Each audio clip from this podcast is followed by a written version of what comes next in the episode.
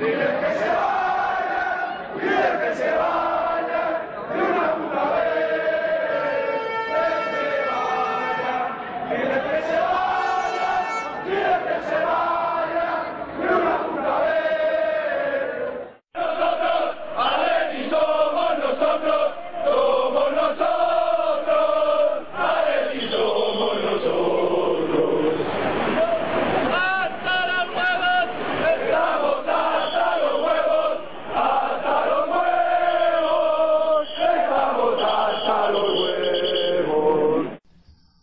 Atléticos y atléticas, bienvenidos una vez más a Atleti por Rojo y Blanco.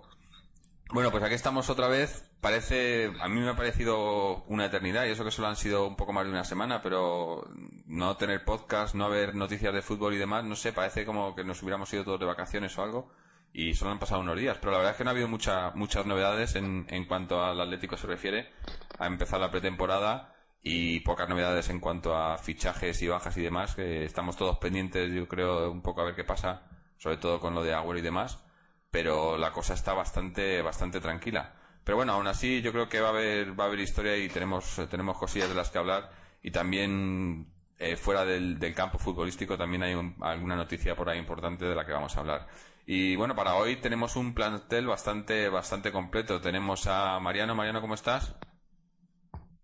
Hola, ¿qué hay? Eh, está también con nosotros Álvaro. Álvaro. Hola, ¿qué tal? Un saludo para todos. Muy bien. Eh, Samuel, otro de los habituales. Hola, buenos días. Y bueno, y para terminar tenemos a la experta en la cantera, Paloma. ¿Qué tal, Paloma? Hola, muy buenas. Bueno, pues ya veis, eh, somos un, un montón para, el programa de hoy, así que yo creo que va a estar interesante. Y nada, y para empezar, pues no sé, a ver que si queremos hablar de, del, pues lo más inmediato que ha sido, yo creo que ha sido la presentación de, de Miranda, que otro que me recuerda a la presentación de, de Elías a, a, mediados de la temporada pasada, que yo creo que no sabe este chico dónde se ha metido, ¿no? No sé cómo lo habéis visto vosotros, pero... Yo la vi y, bueno, primero se levanta Gonzalo Miro con un micrófono en plan Paramount Comedy eh, montando ahí una especie de bienvenidos, señoras y señores, a esta presentación así, ¿no? Luego entra Luis Pereira, el pobre, se sienta, entra Miranda, entra Caminero. Eh, la primera pregunta que hacen los periodistas es sobre el Kun Agüero. Caminero pone una cara de asco eh, terrible. Y, bueno, y la, presentación en sí quedó eclipsada por eso, porque las preguntas eran. Vamos, salió esa pregunta sobre el Kun Agüero y tal y como está el club es que y como está la prensa, la gente pasa de Miranda, sinceramente, hablan más de, Agüero. Y no sé, dijo, dijo Luis que, que las, ¿cómo dijo? Las, las eh, los equipos rivales van a, van a temblar con Miranda. Entonces, a ver si, a ver si es verdad. ¿De alegría o de.? sí, bailar una samba con él, no sé. Bueno, hay que darle una oportunidad, por lo menos. Sí, al hilo de lo que has comentado, eh, referente a lo de la Paramount Comedy, pues es que, vamos, está en la línea de lo que es el club, ¿no? Es un chico, pues las presentaciones pues lo hacen los payasos, eh, que lo haga el, chico este, Gonzalo Miró, pues me parece lamentable.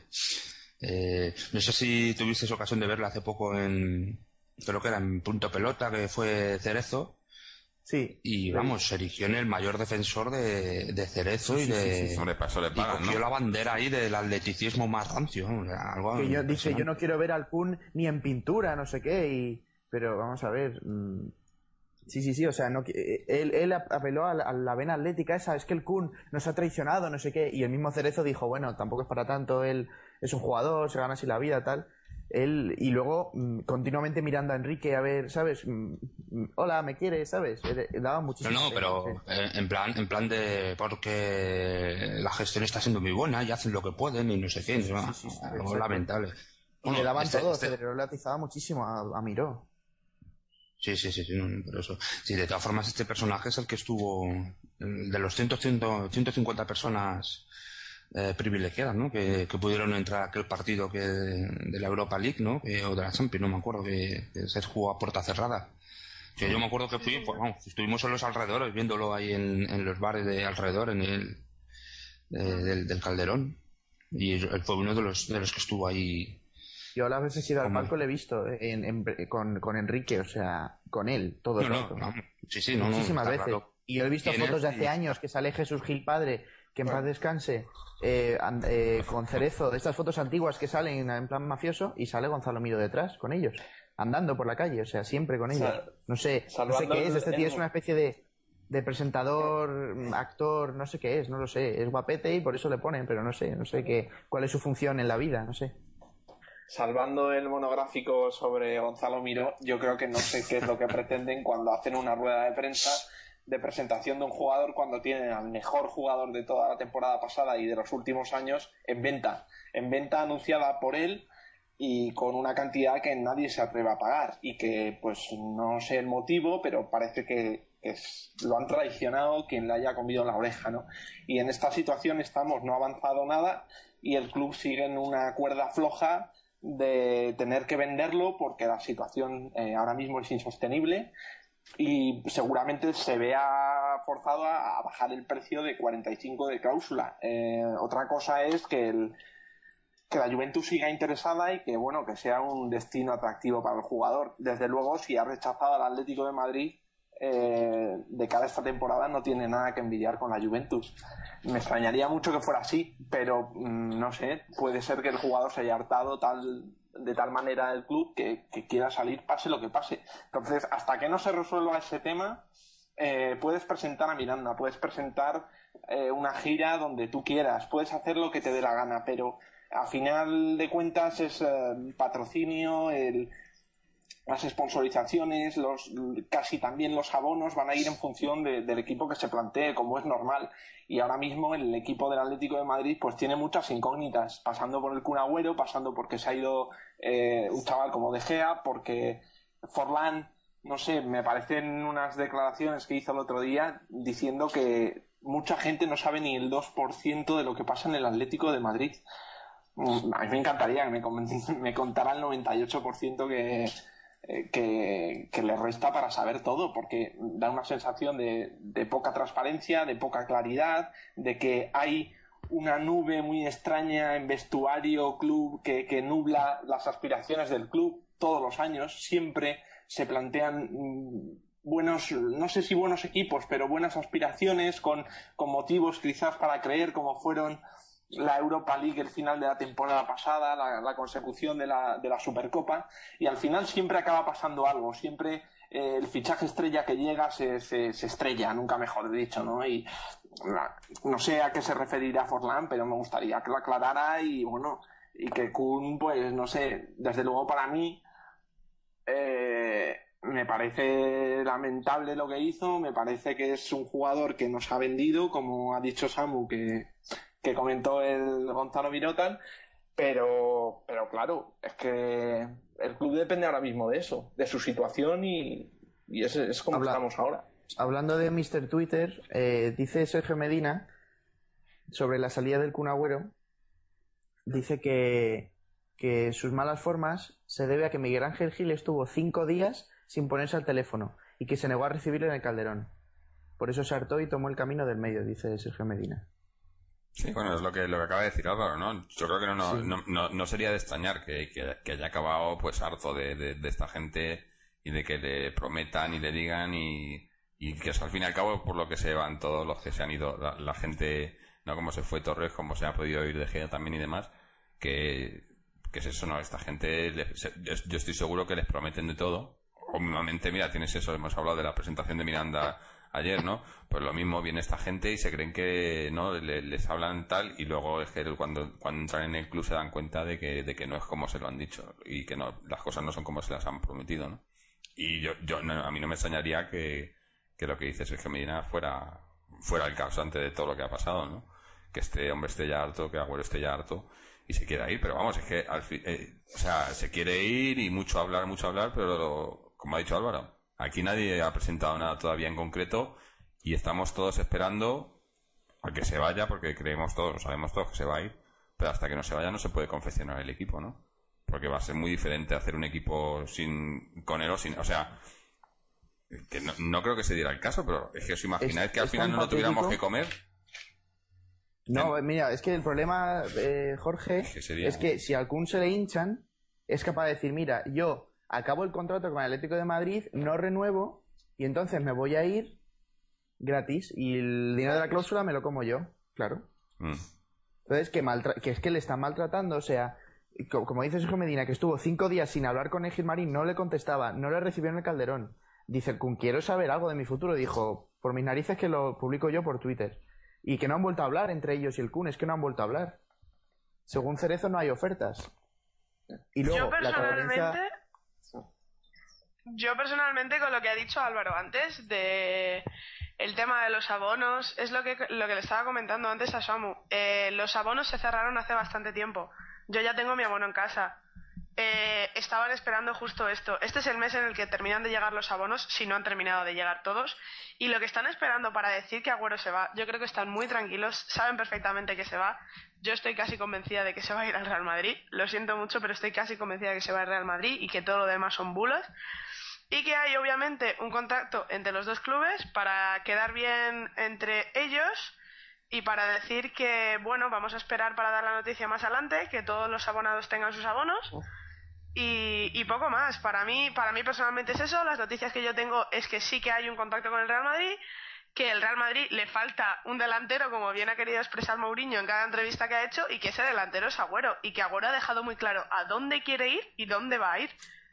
Y ese Y sitio es es que el Real Madrid, no es la nos fiamos, nos fiamos de, de las palabras que nos cuenta Florentino cuando es, vamos, ha repetido mil veces la Never, misma never. operación de decir nunca, porque este jamás, no estamos ahora mismo interesados, Mourinho también lo que diga es jugador del Atlético de Madrid y por lo tanto no tocamos jugadores de otros equipos, eh, es, o sea, es, es, es creer al, al lobo, ¿no? Es, es Sí, como sí. una trampa, pues que al que- es que- final... Si fuera verdad al lo que final dice... pasará lo que, lo que ellos quieran porque son los que tienen el dinero, los que tienen al jugador convencido, por eso ha hecho todos estos movimientos y pues bueno, ahora, ahora mismo el Atlético de Madrid es el club débil, el club fácil, el club al que se le puede expoliar y, y, pues eso, pues al ataque y a por ellos.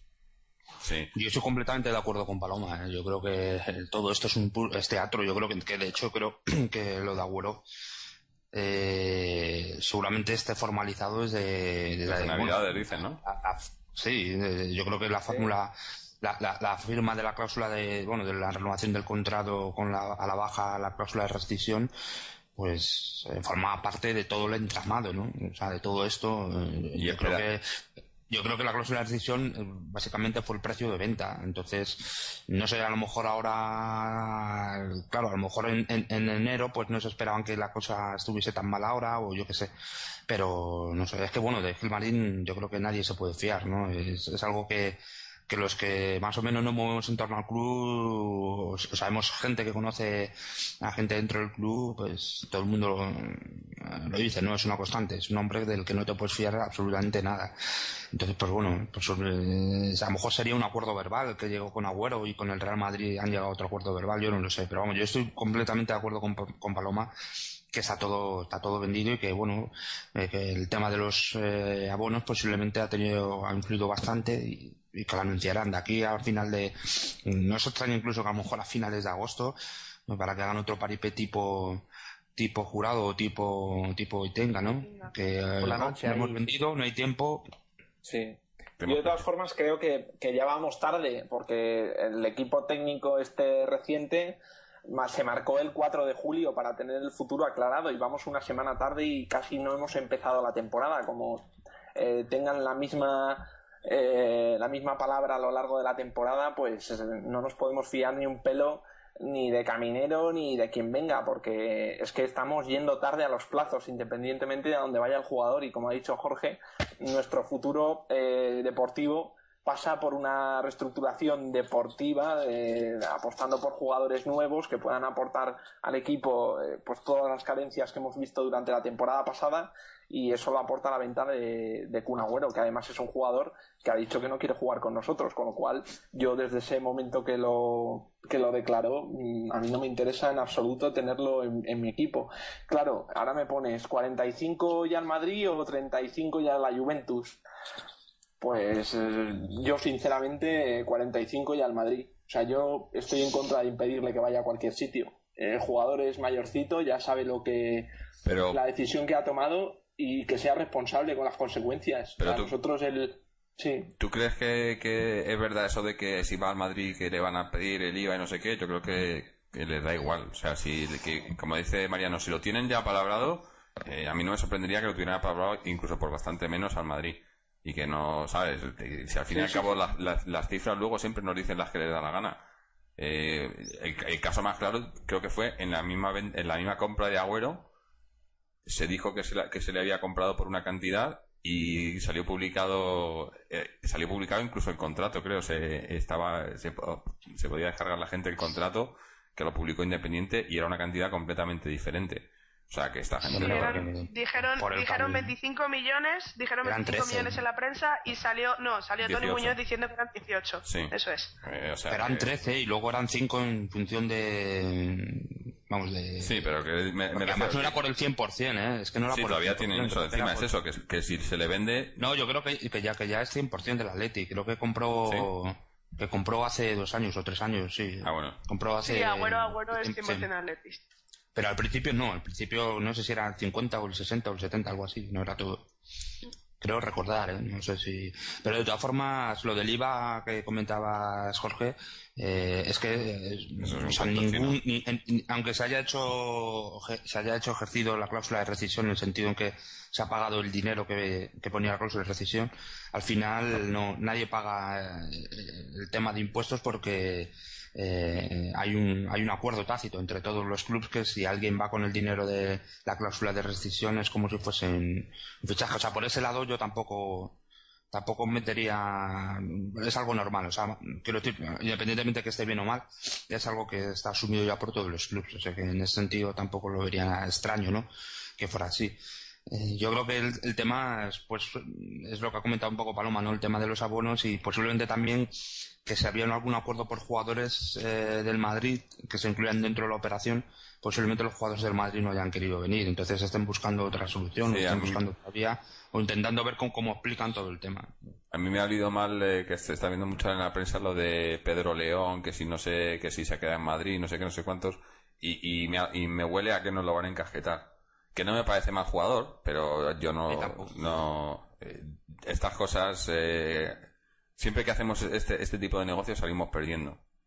Cuando nos han cambiado Sí, ¿no? y que jugadores los y demás. jugadores, los jugadores prefieren arriesgarse a perder un año, como lo ha hecho Canales, por ejemplo, que también el Atlético de Madrid estaba interesado, como eh, el chaval este de del Hércules que ha fichado por el Barcelona, creo que se llama Femenía, Femenía, Kiko que prefiere jugar en el B a jugar en, no sé, en cualquier otro equipo de primera división que seguro que tiene acceso y tiene, tiene gente interesada, ¿no? Me parece que, que ahora mismo vivimos en una época que Madrid y Barça me, me estrello y luego siempre queda por ahí algún equipo tipo Atleti que, bueno, pues es un tercer, cuarto equipo, eh, en teoría, y que no tiene problemas para aceptar madridistas ni, ni gente, pues...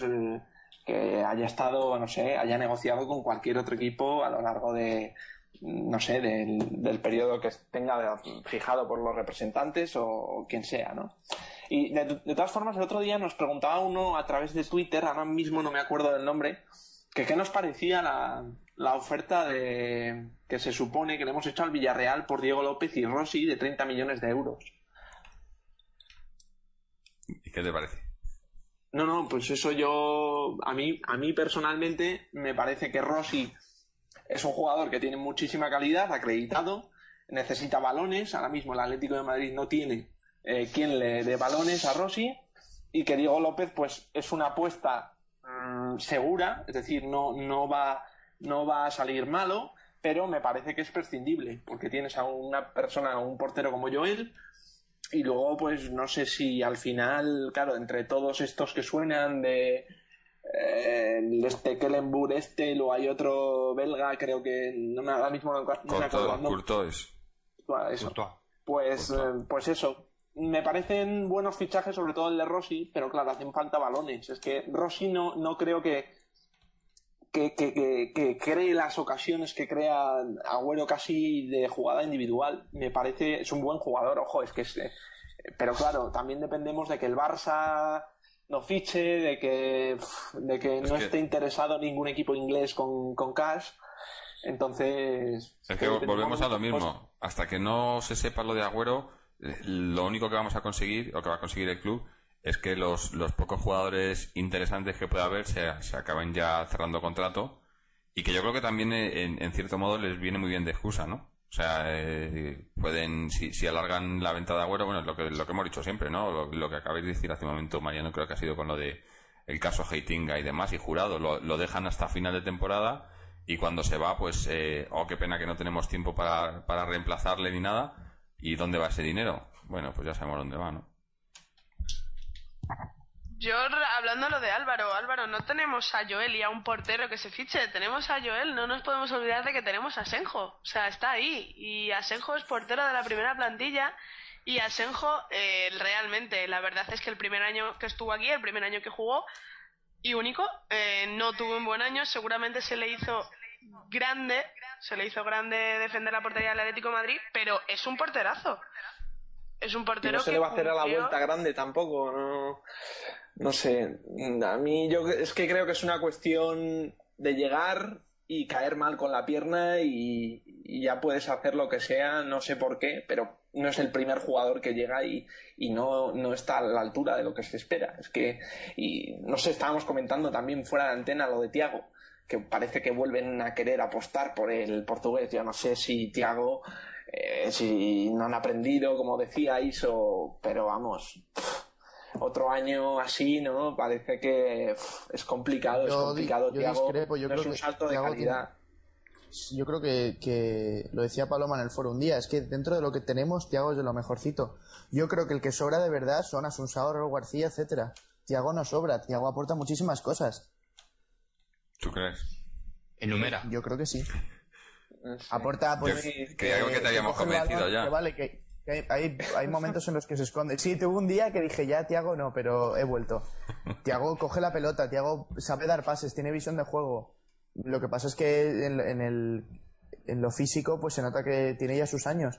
Pero es que aporta muchísima más idea, más, más chispa que lo que puede hacer Raúl García en esa posición o, o Asunsao. Esos son los que sobran de verdad. Jugadores creativos, mejor tener a Gaby y a Tiago que tener a Asunsao y a ¿Gavi? Gaby y a García. ¿Gaby? ¿Gaby? ¿Seguro, Gaby? ¿Qué pasa? Madre mía. De ¿Estás jugador seguro que creativo. Prefiero te- yo prefiero tener a Gaby que a Raúl García y que a Asunsao, sinceramente. O sea, prefiero tener sea- a Tiago. O sea, si hay que, des- si hay que desprenderse de algún jugador, que, se- que echen a Raúl García, que se vaya a Bilbao, le pago yo el vuelo, de verdad. Me, me estás, me estás diciendo esto, Samuel, que tú prefieres a Gaby, un jugador que ha jugado o que ha estado en un club o que ha llevado el peso de un club que por casi desciende, que a dos jugadores como Asunsao y como Raúl García, que fueron el centro del campo, que ganó la Europa League y que La ganó la, Europa Super, League. No, no, no. la- la- O sea, quiero decir, quiero decir que la Europa prefiero. League y la Super League y la, la La Copa- Copa- la la Supercopa de sí. Europea. O sea, me Sí, estás sí, diciendo eso, ¿no? o sea, vale. Que Gaby no, Vale, no. vale, no, será estoy solo por diciendo que prefiero a- no, que no, que no. Que prefiero a, a Tiago. Qué mala leche. Prefiero a Tiago que a Raúl García. Pero bueno, y me da lo mismo. Tiago, que ha sido un suplente de suplentes en, el, en la Juventus durante prácticamente los Pues sí, últimos tres yo años. prefiero a- que juegue Tiago que juegue Raúl García, sinceramente. Y a Vale, Asunsao, vale. tal y como está, igual. Sí, sí. Cada uno tiene, tiene sus cosas. Sí, bueno, No, no, la- al, final, al, final, al final será eh, a- el que le guste a, a Manzano, ¿no? Pero está claro que yo creo que vamos a tener el mismo problema que el año pasado, que es la superpoblación en el medio del campo. Con, y, y, y superpoblación, pero sin tener a los jugadores que necesitamos. Y va a ser el mismo problema y van a tener y, no se ve que vayan que estén buscando salida a ninguno de ellos de momento. O sea, se rumoreaba o se dice que, que se buscaba salida a Raúl García, a Sunsao, Tiago se decía que, la- que, no volvía de la cesión y demás, pero es que no es así, siguen todos aquí y, no se habla. Y, van a traer eh, tra- trajimos a, a Elías a mitad de temporada, ahora traído a Gaby y es que estamos añadiendo más jugadores todavía. Yo no entiendo eh, la planificación, pues la de siempre, ¿no? Ya puede venir Caminero, puede venir quien sea, pero las planificaciones son las mismas de siempre, o sea, ninguna y, y al final, pues eso, lo que lo que me da miedo es que se, se vaya el Cuna a última hora, Forlán a última hora también encuentre por ahí, se vaya a Turquía a cualquier lado y nos quedemos Qatar. o a Qatar, donde sea, y nos quedemos con Diego Costa como único delantero. Ese fue el Valladolid que descendió. Diego Costa como único delantero. Pues es que yo no, no sé, porque mucho Rossi, mucho demás, eh, Osvaldo, pero tampoco se concreta Luego, nada. Y, y yo el creo que tema aunque... Adrián no está claro, ¿eh? Tampoco. Y el tema Adrián, y, y repercute en lo de Rubén Pérez, que Rubén Pérez en segunda no creo que quiera jugar y tendrá alguna cláusula segura. No, de dicen que no hay, dicen que no hay Eh, cláusula. ¿No hay cláusula? Me, No. me meto, me meto aquí. Rubén Pérez va a quedarse en segunda división este Sí. año. Eh. Rubén Pérez tiene un contrato que es de dos años en el Deportivo y el tercer año primer equipo del Atlético de Madrid. Por lo que Rubén Pérez va a quedarse en segunda división y Lendoiro lo que sí amenaza es al Atlético de Madrid que no moleste mucho en el tema Adrián por si le apetece a él el año que viene molestarnos con el tema Rubén Pérez. Pero la realidad del contrato de Rubén Pérez es esa, estará en segunda división, si no nosotros tenemos que pagar una fortuna y tampoco vale la pena ahora mismo. Creo que es muy bueno para Rubén que se quede un año más, aunque sea en segunda. Eh, Rubén Uf. este año se ha salido, se ha salido en el Deport y es el único pero para vender a Sunsao. El único pero para vender a Sunsao es que no hay un mediocentro defensivo de las características de Asunsao en el equipo. Y a lo mejor si se queda un año más es porque Rubén Pérez no está, porque ese puesto es de Rubén Pérez a partir del año que viene. Si los jugadores juegan donde eh, quieren, si los jugadores juegan donde quieren, eso es que es un paso atrás y la segunda. O sea, Es una me cagada, que, pero tremenda. quedarse una, en el una de las mayores cagadas que nos podemos marcar este año. Pero yo creo, Ojo. yo he leído eso, que no, no había ninguna cláusula. O sea, en ningún momento cuando se firmó la cesión, claro, no creo que tampoco se, se, se, se olieran que iba, que el Depor iba a bajar a segunda. Entonces, en ningún momento en la cláusula ponía que tenía que, que esa cesión tenía que ser en un equipo en primera división, o en el Deportivo estando en primera división. Entonces ahora, eh, y conociendo a Lendoiro, que creo que Álvaro ya lo, ya lo ha advertido varias veces, con este hombre, eh, eh, o sea, si, si nos quejamos de, de Gilmarín y de, y de Jesús Gil y demás, este hombre no, le- no, no se le queda muy lejos y, y para estas cosas eh, es muy espabilado y yo creo que, que es eso que le van a, le, No, le no, van a joder este año por... para los intereses del deportivo. Hombre, por supuesto, no va a ser para los nuestros. Esto, pues eso te quiero decir que, que no tiene nada que ver con Gil ni No, con no, me nada. refiero que es de la misma calaña, gente de la misma calaña, que se, que te usan cualquier historia rara para, ¿sabes? Ya, bueno, si tú consideras que Gil está en contra del Atlético de Madrid, pues puedo entender que, que los consideres afines. De la misma calaña. Pero sí. sí, sí, sí, sí. Bueno, no, pero el, el, el tema de, del deportivo, ¿os acordáis cuando bajamos a segunda el desmantelamiento que sufrimos por parte Sí, del sí, Valencia sí. Deportivo? Pues bueno, eh, ahí lo dejo un poco. Sé que, sé que, pues eso, al Atlético de Madrid le interesaba vender o se querían ir los jugadores, pero ahora mismo la situación está, se ha revertido. Y jugadores interesantes del Deportivo, Lopo creo que va al español, eh, que era, bueno, era un central discreto, pero bueno, eh, con sus años, pero bueno, con, con posibilidades, ¿no? Y caso de Rubén Pérez, pues es una catástrofe dejarle jugar un año en segunda porque va a perder todo el, todo el ritmo de, vamos, y el tipo de juego, en fin, me parece uf, una de las peores operaciones que podemos hacer, sin duda. Y Adrián igual, Adrián eh, Pichichi del europeo sub-21 no va a querer jugar en segunda. No sé, Lendoiro no va a poder hacer mucho si Adrián se quiere ir y hay una oferta y tal. No, Sí, no lo va a pero, tener ahí pero amarrado a mí, la cita. a mí no, me, no me preocupa lo de Adrián, me preocupa, por ejemplo, como he dicho, que, que me parece muy bien que estén pendientes de, de qué pase con Agüero y demás, pero es que yo ficharía otro delantero ya. O sea, yo Claro, tendría... eso es lo que dices. eh, a- a- que Venden- si Osvaldo o cualquier otro... Coño, acaban de vender a De Gea por cuánto ha sido al final, Vein- 25, 25, millones. Más con eso, con te tiene que dar para fichar algún delantero, ¿no? No sé. Claro, es que va- se va a cerrar el plazo de fichaje y vamos a estar con Diego Costa y con Collado, porque es que Adrián, si al final no viene o aunque venga, es que Diego Costa y Adrián, ¿qué delantera es esa, macho? Ahí Farlán, ¿no? Farlán no creo que se vaya. Bueno, no sé. que es eso, Dice- eh, dice- Forlán dice que no se quiere ir, pero, pero yo creo que si le viene cualquier oferta, y no te voy a decir buena, cualquier oferta que le venga por Forlán, si Forlán la aceptara, ellos, ellos, yo creo que ellos están por la labor de que se vaya. Yo creo que el, el tema de Forlán, al final yo creo que es eh, un enfrentamiento personal, ¿no? Que tiene Forlán con, con la directiva, con más concreto con Miguel Ángel Gil. Yo, por Bueno, lo que y- sí y- que y Agüero he también puede lo mismo. que se lleva muy mal, ¿eh? Se lleva, Sí. Forlán no, no aguanta a, a, la, a Gilmarín y no sé. Es que ¿quién le aguanta a este Forlán, hombre? Yo creo. Forlán también está enfrentado, creo yo, con la afición.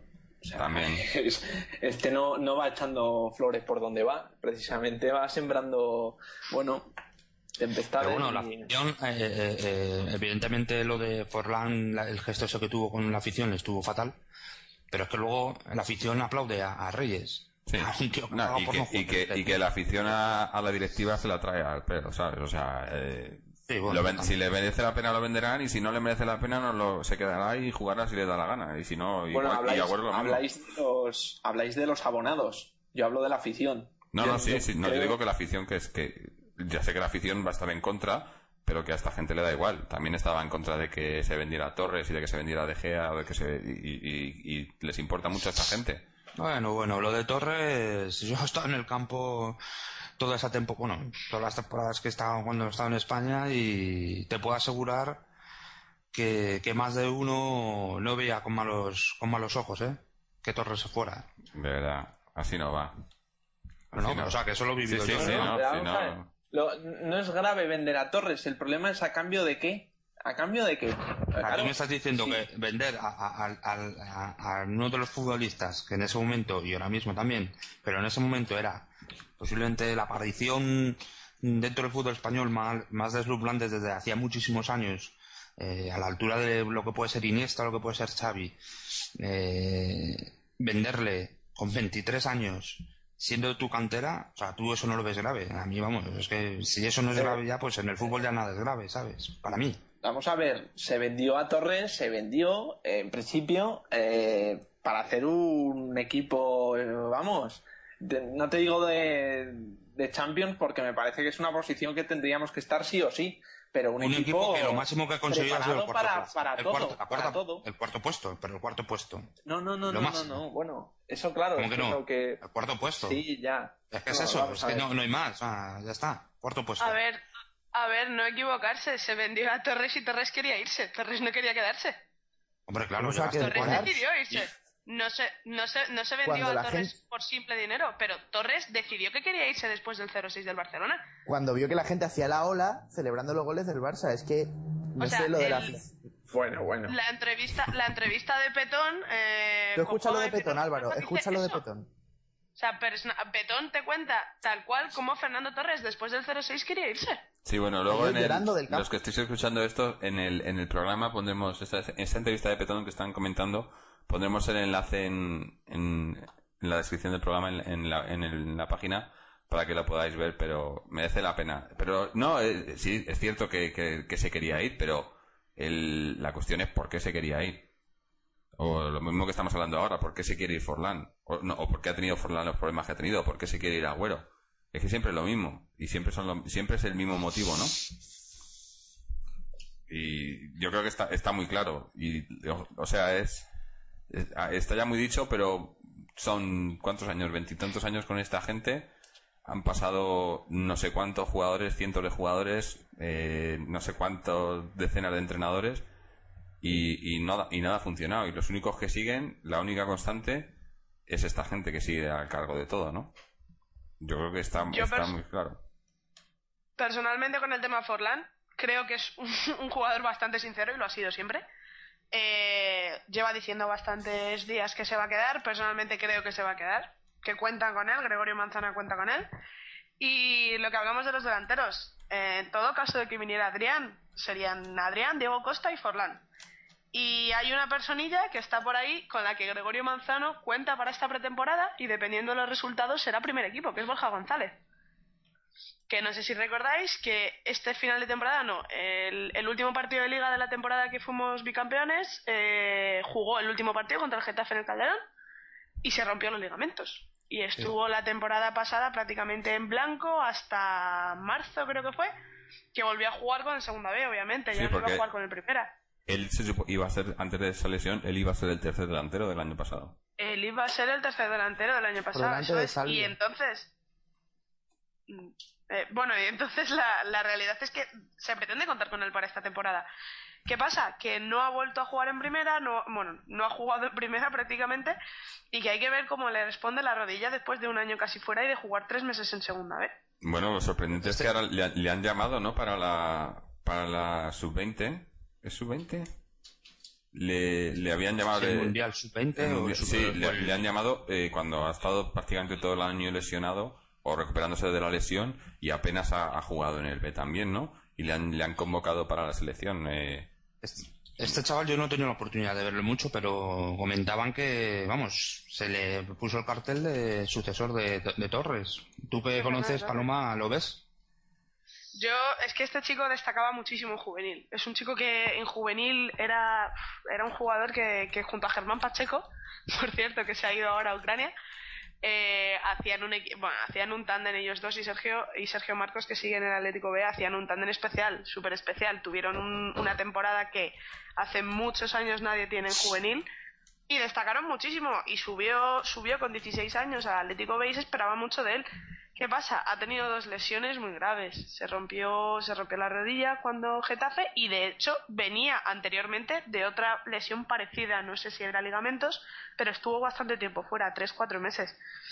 Ahí se te, se te ha cortado la proyección. Eres un chico joven, eh, no has tenido suerte con las lesiones, no sabes cómo va a responder a la vuelta, pero sí que es verdad que se, siempre se ha hablado muy, muy, muy bien de él y siempre se ha tenido mucha esperanza.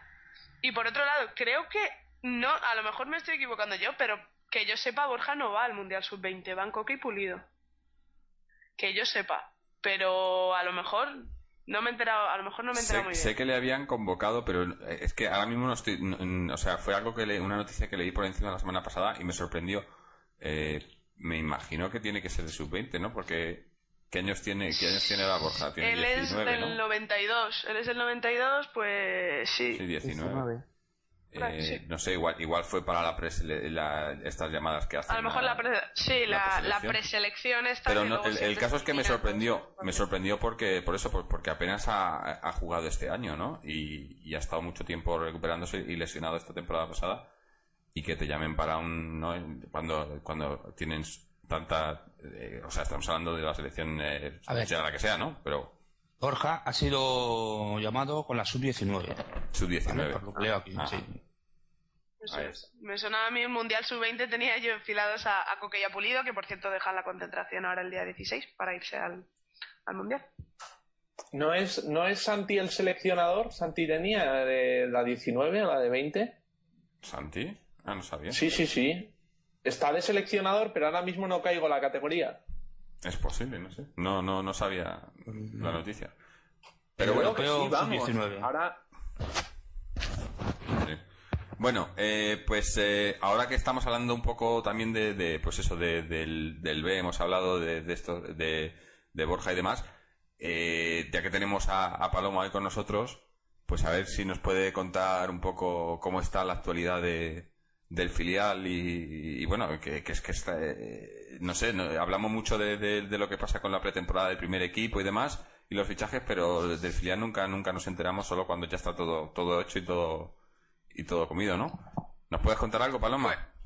Pues sí, hay cosillas por ahí que van saliendo. Eh, en principio se, se iba a hacer una, una limpieza de la defensa. Eh, Regalón, César Ortiz, etcétera, se iban a ir. Pero bueno, la, la realidad es que a día de hoy Regalón y César Ortiz están con el primer equipo. Están entrenando con, con el primera. Eh, es- creemos que a la espera de tener una oferta. Pero realmente, realmente se desconoce cuál va a ser la situación futura de estos chicos que llevan bastante tiempo en el Atleti B y que eso sí, si se quedaran en el Atleti B sería una buenísima noticia para el club porque son jugadores ya formados, que conocen la categoría, que conocen al club, entonces sería, sería una buena noticia. Lo que sí son las noticias es Atienza, otro, otro de los, de los chicos de los que se ha hablado mucho en la cantera, ya hace más, hace ya unos cuantos años se hablaba más. Ahora ya tiene pues 21 añitos, pues cuando tenía 17, 18 se hablaba muy muy bien de él. Se ha ido a la cantera del Sevilla, el Sevilla Atlético, Mm. y bueno, eh, no se va gratis. Eh, no, no, hay, no se sabe nada más. Se ha ido de repente, ha salido en la web de- del Sevilla Atlético que se va y, y poco más. Él no ha vuelto a pasar por el cerro, así que poco sabemos. Y, y Alberto Perea, que es del que se estaba hablando, se lleva hablando dos temporadas, que si se iba al Alcorcón, que si se iba, que si se venía, pues va a acabar en el Rayo Vallecano. Mm. Que vaya momento también para fichar Sí, por el pues Rayo no- Vallecano, no, pero entrenando, ¿no? Eh, se ha ido para allá gratis también, ha salido con, ha salido libre, ha bueno, aún, aún no ha firmado, fue a firmar hace un par de días, pero estaban reunidos los jugadores con el presidente por el tema de los impagos.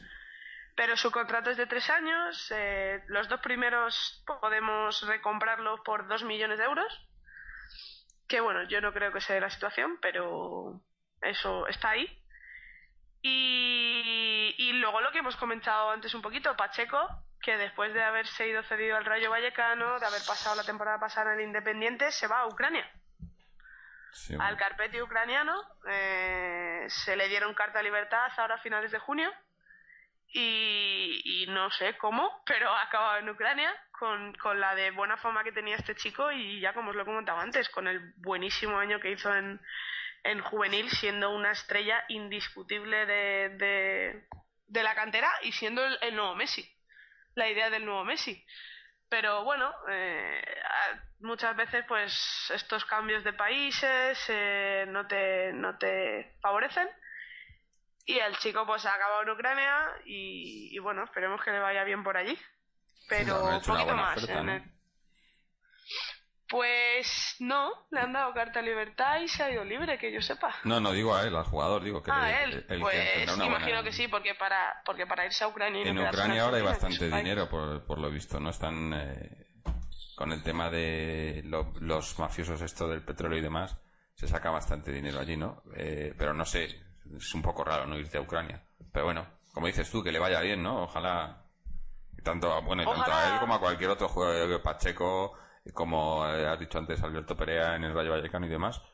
Oye, pues si les va bien, eh, pues mejor para ellos, ¿no? Porque, desde luego, eh, en el filial siempre, siempre se habla de que se les va a dar mucha importancia y no sé qué, pero luego al fin y al cabo muchos de ellos tienen que buscar la vida en otros equipos y, y pues eso, que la, historia es que, que, salgan, ¿no? Porque lo, peor que te puede pasar a un jugador es que se, se hable mucho de ti o de que te van a dar tal, tal y al final te quedas en, en un filial hasta los veintitantos y, al final no haces nada, ¿no?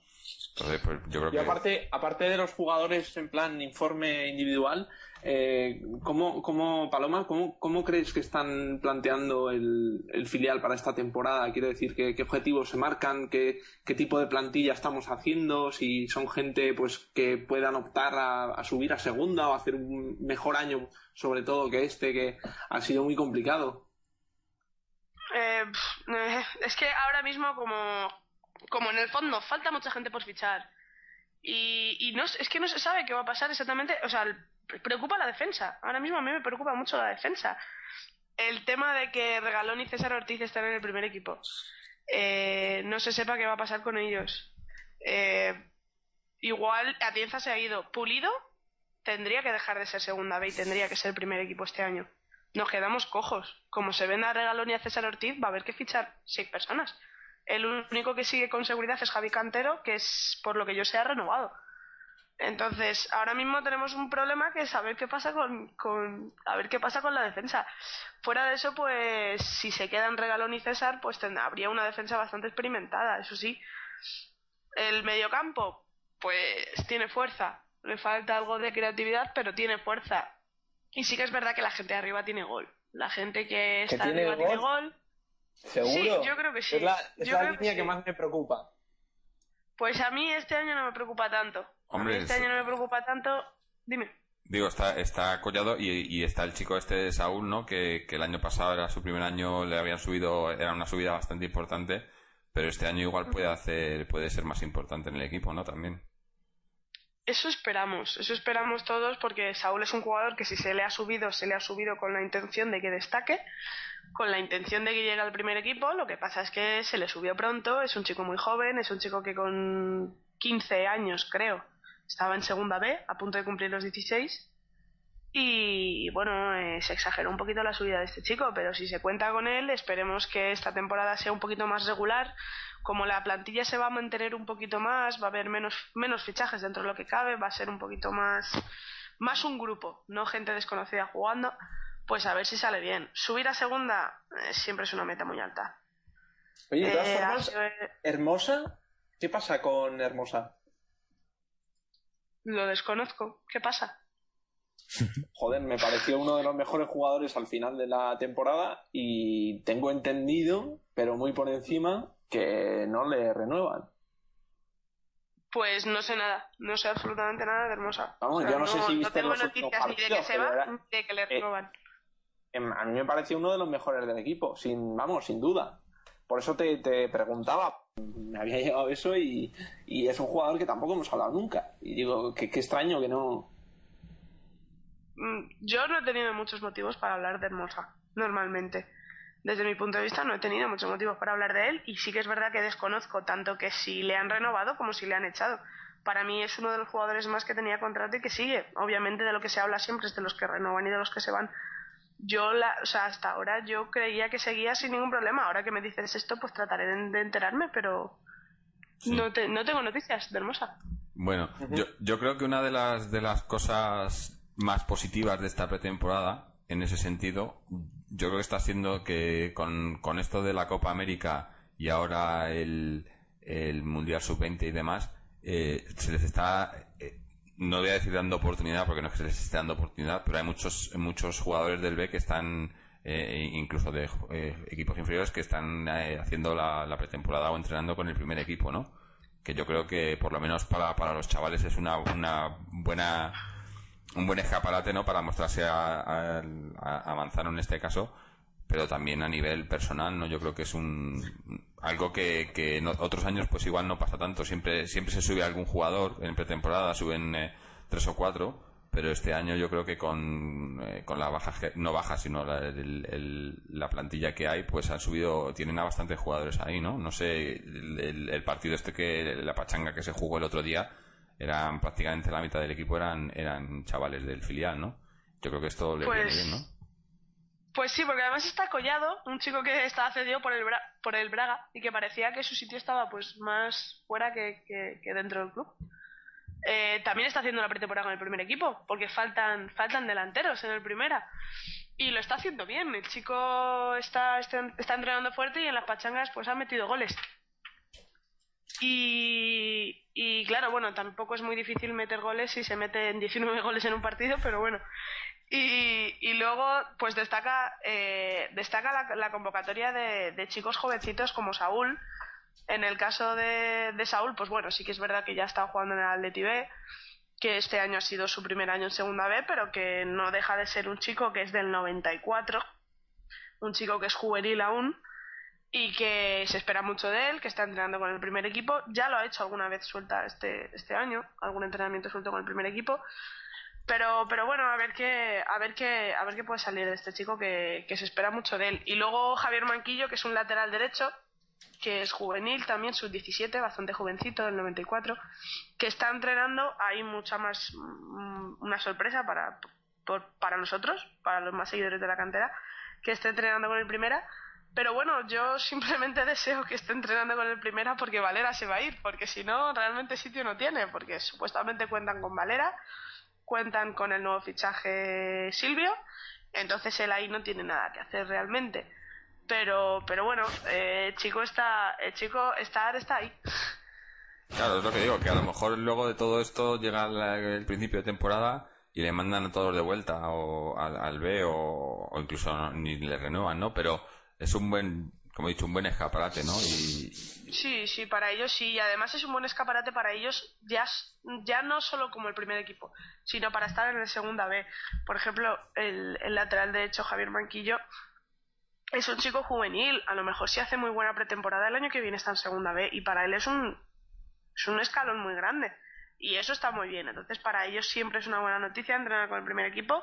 Y, aunque les hayan quitado las vacaciones, porque los chicos tienen unas vacaciones muy cortas y, Javier se ha quedado sin vacaciones. El día 28 tendrá que empezar con, con su equipo, con el juvenil, si no sigue con el primer equipo. Y él ya, ya las vacaciones se las han quitado, pero vamos, contento, contento de la vida tiene que estar. Y una noticia que se me ha olvidado, se me ha olvidado comentarla, no es oficial, porque no se ha hecho oficial y porque a mí no me ha llegado de manera oficial, pero sí se ha leído por los periódicos, no sé si os suena Joshua, que era hasta hace dos años el jugador que más años se llevaba en el club, llevaba 15 años en el club, y bueno, se le echó, entre comillas, de manera un poco absurda, no se le quiso renovar, era un chico del Atleti de toda la vida que Zap- llevaba Zapata, 20 años ¿eh? en la cantera. Sí, eso es.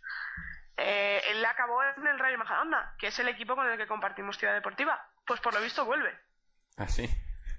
Porque Por este, visto, este chico vuelve. llegó a debutar en el primer equipo, ¿no? Con, Aguirre, si, no, si mal no recuerdo. Será de, de Quilón, sí, sí. entonces. Eh, no, creo que no. Creo que no, Yo- pero, pero aún así eh, ha sorprendido mucho. Yo no sé si es oficial, a ver si, a ver si me puedo enterar pronto, pero sí que se ha comentado por los periódicos y por los foros que va a volver.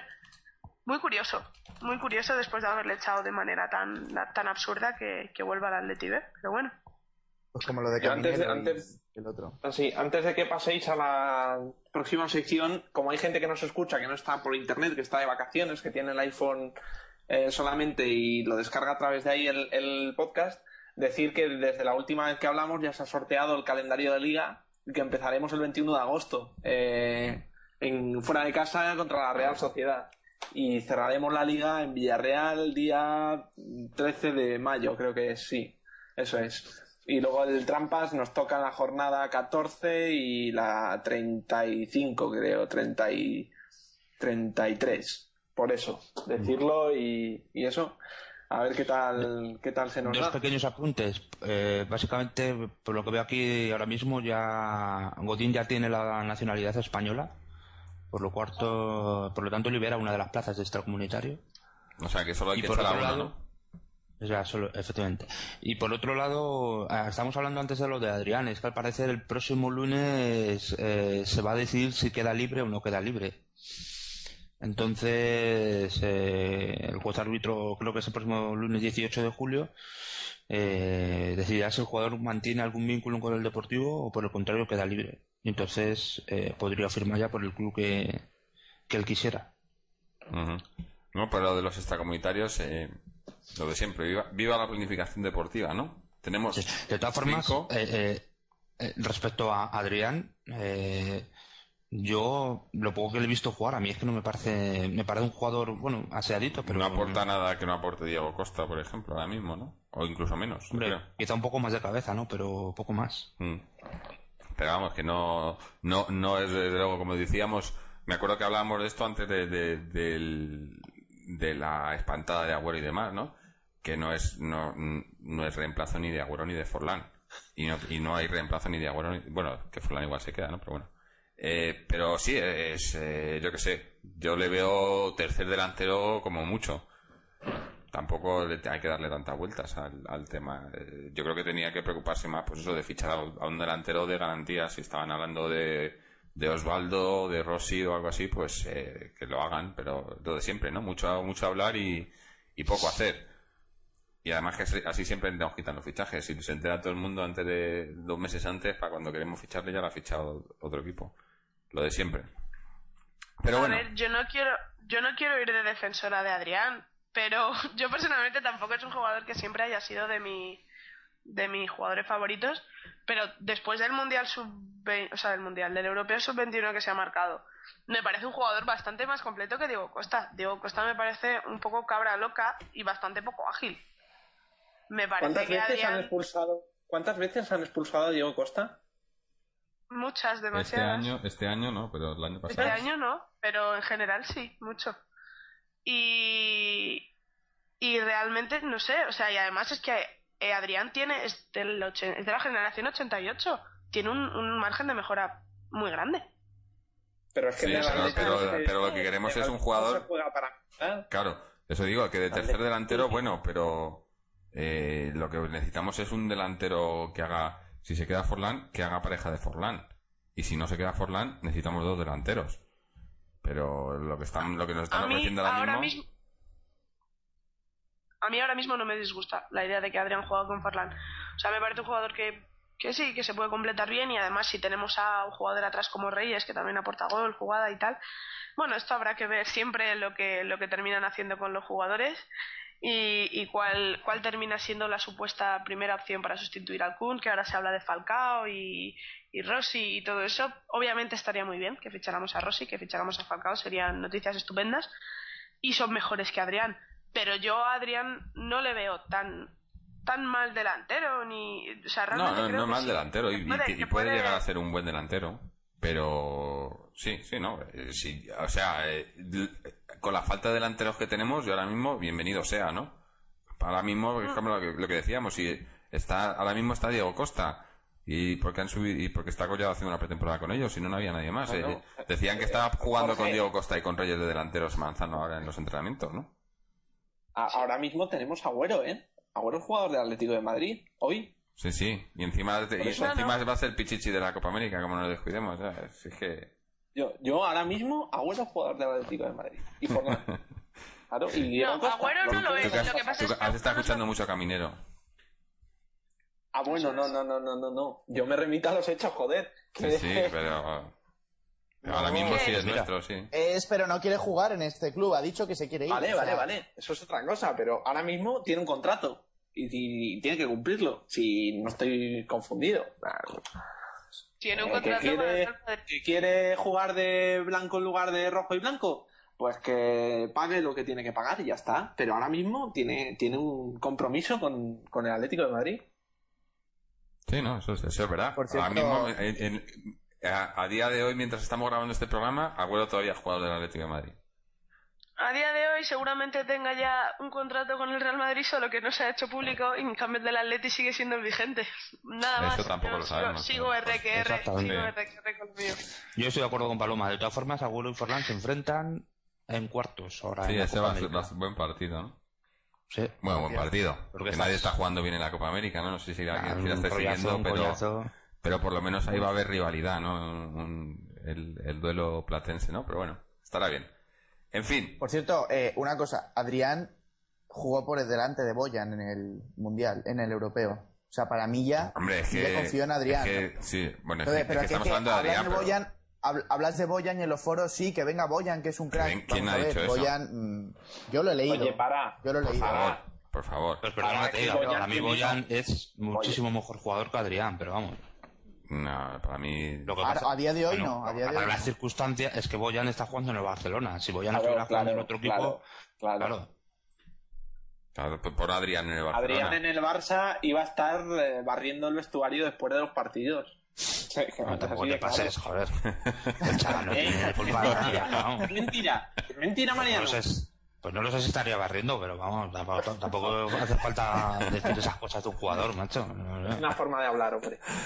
Bueno, en fin, mira, eh, vamos a cambiar un poco el tercio y como he dicho al principio del programa, teníamos eh, unos temas también que no, no están relacionados con el fútbol, pero sí con el Atlético de Madrid. Es un tema que ha, que ha estado eh, en, la, en la prensa, en los medios de comunicación los últimos, las últimas semanas, eh, que yo creo que bueno, es, es un tema un poco, un poco extraño, ¿no? Y es el, eh, el caso este de, del balonmano, ¿no? De Ciudad Real, eh, de balonmano que no sé si creo creo que hablamos hablamos en algún en algún otro podcast lo pa- pasamos por encima el tema de, cómo estaban eh, estableciendo contactos con el Atlético para para usar el nombre del Atlético y jugar y, y jugar en Madrid, ¿no?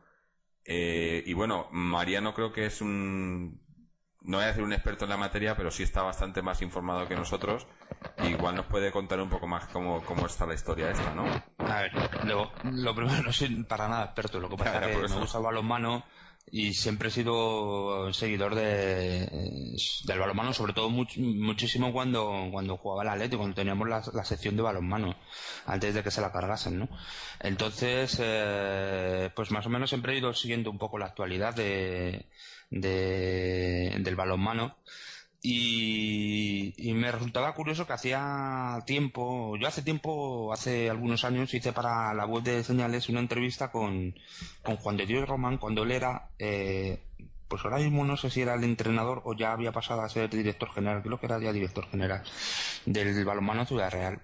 Y hablando un día con, con él, y bueno, hablando en esta entrevista con él sobre la, eh, sobre la posibilidad de que el Atlético de Madrid volviese a tener sección, él no lo había del todo clara eh, si solo dependiese del club.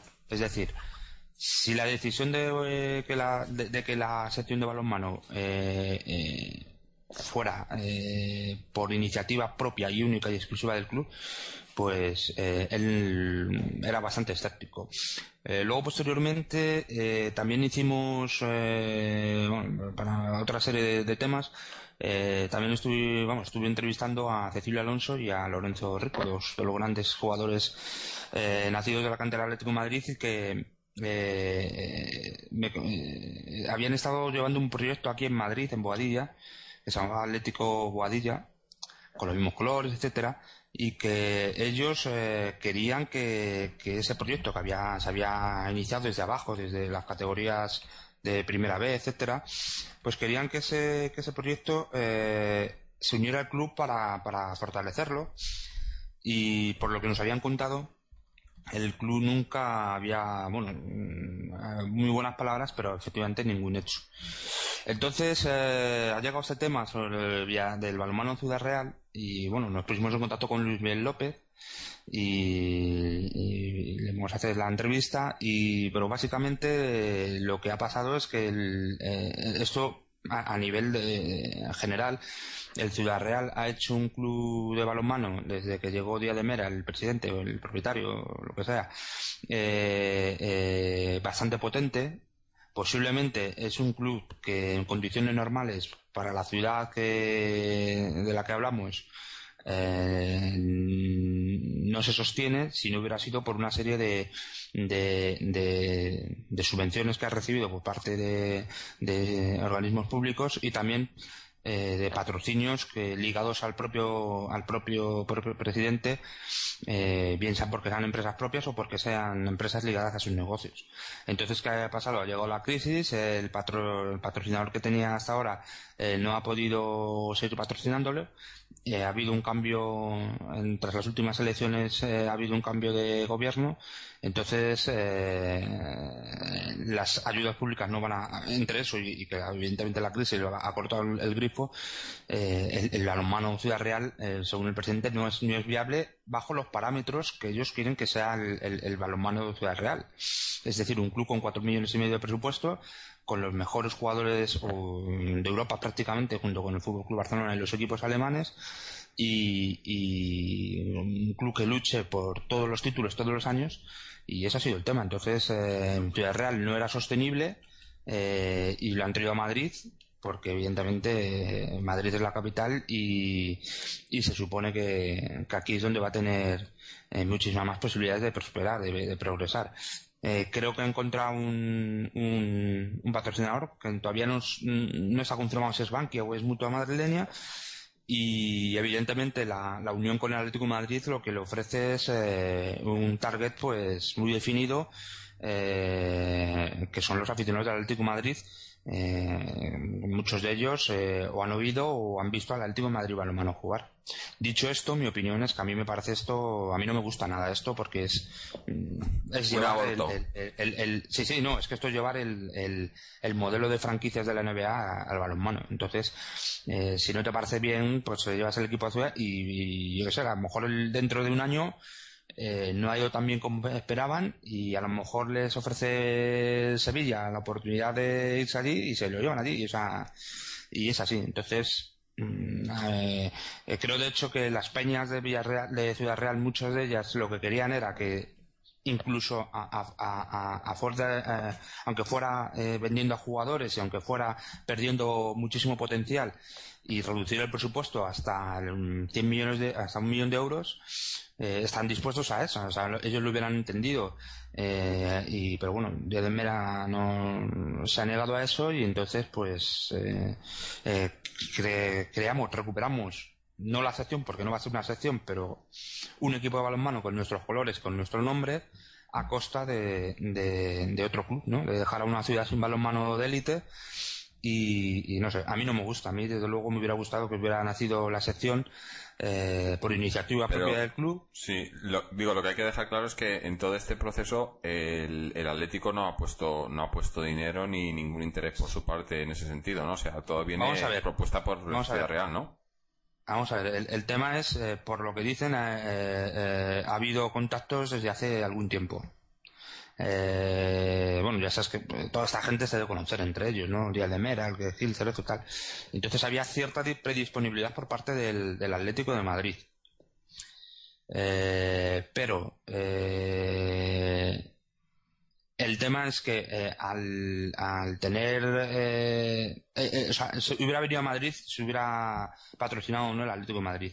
al tener esta posibilidad, el, Atlético Madrid ha aceptado, se supone que son 900.000 euros los que aporta el Atlético Madrid al presupuesto, pero yo lo que le he entendido a Luis Miguel López es que ese, ese importe él lo valora eh, no, es, una valoración que hace de la aportación eh, por el uso de la marca eh, y por el uso de los canales de marketing, etcétera, que posibilita que llevar el escudo del Atlético de Madrid.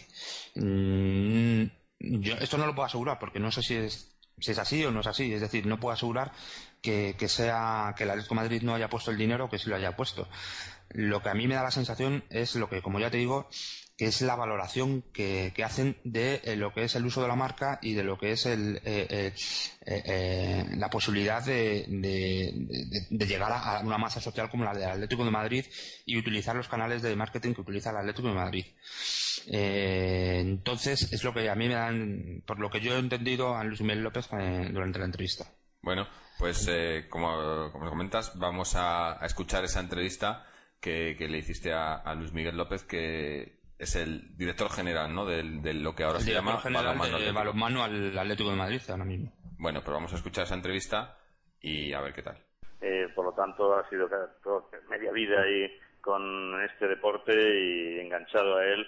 Y luego ya en Ciudad Real me dieron la ocasión de vivirlo desde el otro lado, ¿no? Desde dentro mismo de las entrañas de un club y para conocer una faceta totalmente diferente, ¿no? Y que quizás el periodista nunca llega a captar en su totalidad. A veces los periodistas estamos un poquito equivocados en lo que sucede por dentro, pero lógicamente tenemos que asumirlo así porque las cosas son así y bueno, tener la objetividad, el cuidado a la hora de enjuiciar, pero las cosas se ven de muy diferente manera cuando se está al otro lado de la barrera, ¿no? Supongo que lo mismo será entre los aficionados y, y también los directivos, la prensa, etcétera, ¿no? Sí, lógicamente, cada uno lo ve de una manera. Lógicamente, ahora la polémica que se suscita en Ciudad Real a la hora de que el equipo se marcha a Madrid ha creado un foro de discusión y donde los aficionados, pues lógicamente tristes y dolidos, pues eh, expresan unas opiniones que no llegan a ajustarse a la realidad, ¿no? Hay que ver la situación desde dentro para, para ser consciente del por qué el presidente, con todo el dolor de su corazón, ha trasladado al equipo de Ciudad Real a Madrid. Otra cosa ya son eh, intereses eh, mediáticos en contra de nuestro presidente, que también los hay, bastantes aquí en Ciudad Real, ¿no? Pues entonces, eh, ya que has comenzado comentando este el tema del balonmano Ciudad Real, ¿cómo se gesta todo el proceso de llevar el club a Ciudad Real a, llevarlo a Madrid. Porque supongo que no, esto es, no es cuestión de un mes o de dos meses. Supongo que esto será un tema que habrá llevado su tiempo y habrá llevado una reflexión pues, posiblemente de años, ¿no? Bueno, pero, pero parece mentira, pero, pero ha sido una cosa inmediata, ¿no? Porque a pesar, este club estaba muy consolidado en Ciudad Real, lógicamente, con muchísimos años de vida.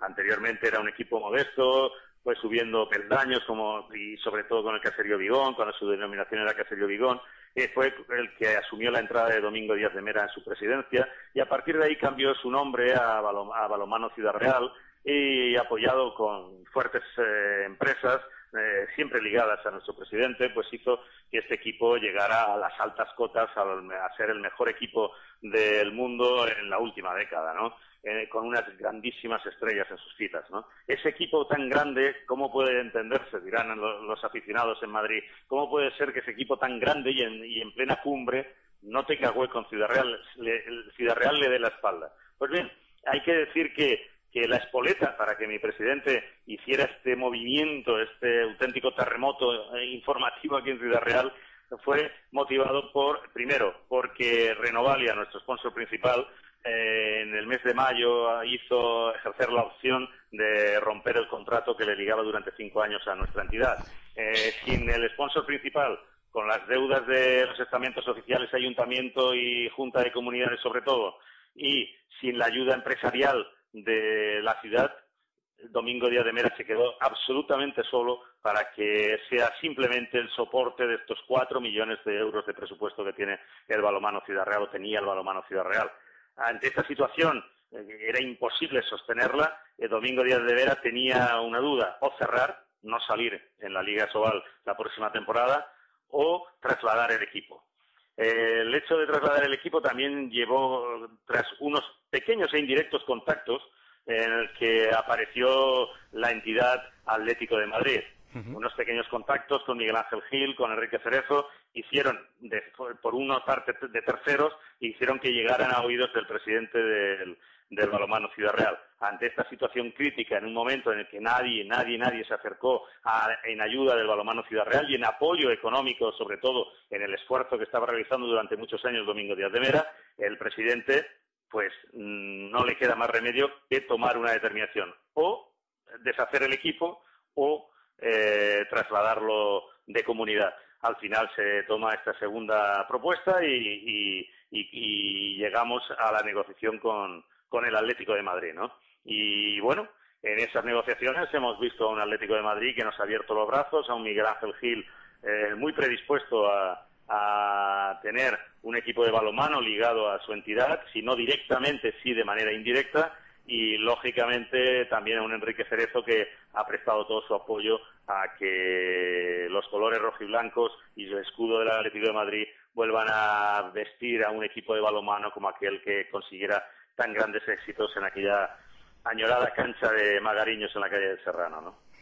Porque el, el, acuerdo que, ha llegado el Atlético de Madrid con el balonmano Ciudad Real, mm, evidentemente, y supongo que además también por el, tema de la ley de las sociedades anónimas deportivas, etcétera, el Atlético de Madrid no puede tener una sección como sección como se entendía anteriormente.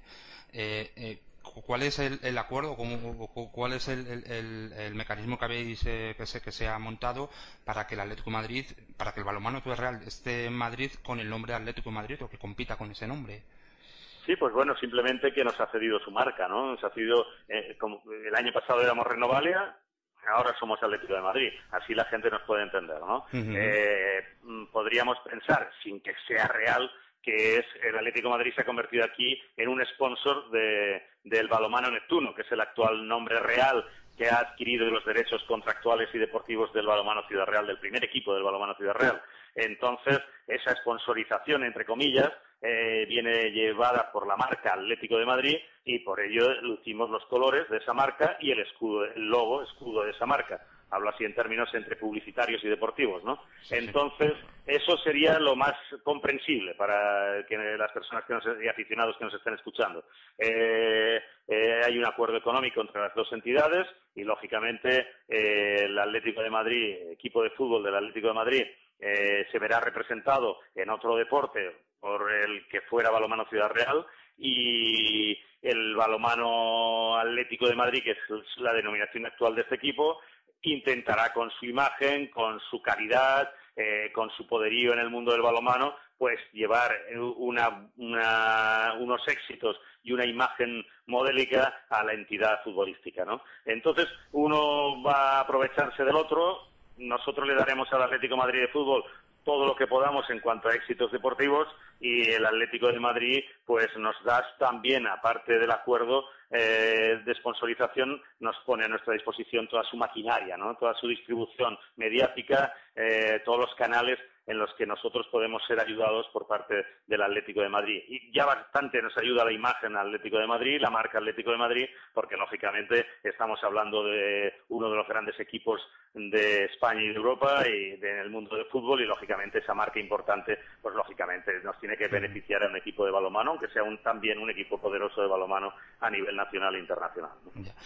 Eh, había leído en algunos medios de comunicación que no sé si eh, o sea, el Madrid, por, eh, no sé, un tanto por ciento del presupuesto total, creo que son cuatro millones y medio de euros, más o menos, aproximadamente, eh, del, vamos, de, este equipo de balonmano, que el Atlético de Madrid eh, eh, ponía un tanto por ciento. No sé si ese tanto por ciento se valora en lo que tú ahora mismo nos has comentado, en la imagen de marca, eh, toda la prestación bueno, a nivel de, social, etcétera, la, masa social a, la que puede acceder el balonmano Atlético de Madrid, etcétera, o eso es eh, directamente también que aparte de eso ponen también parte del dinero del presupuesto de, este, de este equipo.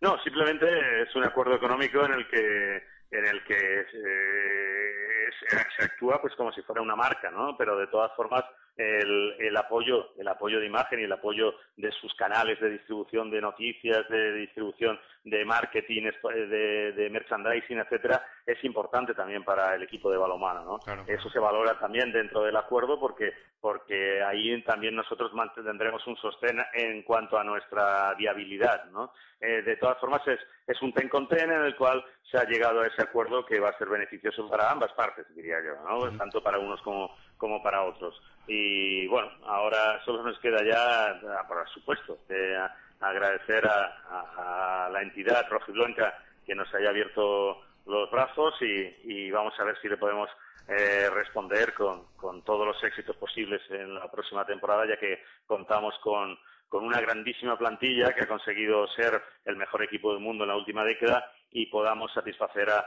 a los miles de aficionados que tiene la entidad rojiblanca y que, y que a los que les guste el balomano eh, disfruten con este deporte y con este, este equipo de ensueño que tiene eh, el balomano que tenía el balomano Ciudad Real ahora ya balomano Atlético de Madrid y los que y de los nuevos esperamos captar y atrapar eh, la ilusión de todos esos aficionados. Sabemos de cómo son los aficionados rojiblancos, los aficionados del Atlético de Madrid, que son muy fieles a sus colores, a su equipo, a su escudo, y aquí van a tener una representación en la que, dirigidos por Talan Dusevalle, el mítico entrenador de, nuestro equipo, pues vamos a intentar pues llegar a la Final Four, ganar la liga, por supuesto, eh, y llegar a la Final Four y a ver si a la tercera Final Four que disputa este grupo humano podemos conseguir el triunfo definitivo. Además, el debut, fíjense, eh, frente al Fútbol Club Barcelona, va a sonar esto a grandes duelos, ¿no? Atlético Madrid, Fútbol Club Barcelona en la Supercopa de España y para empezar no será nada mal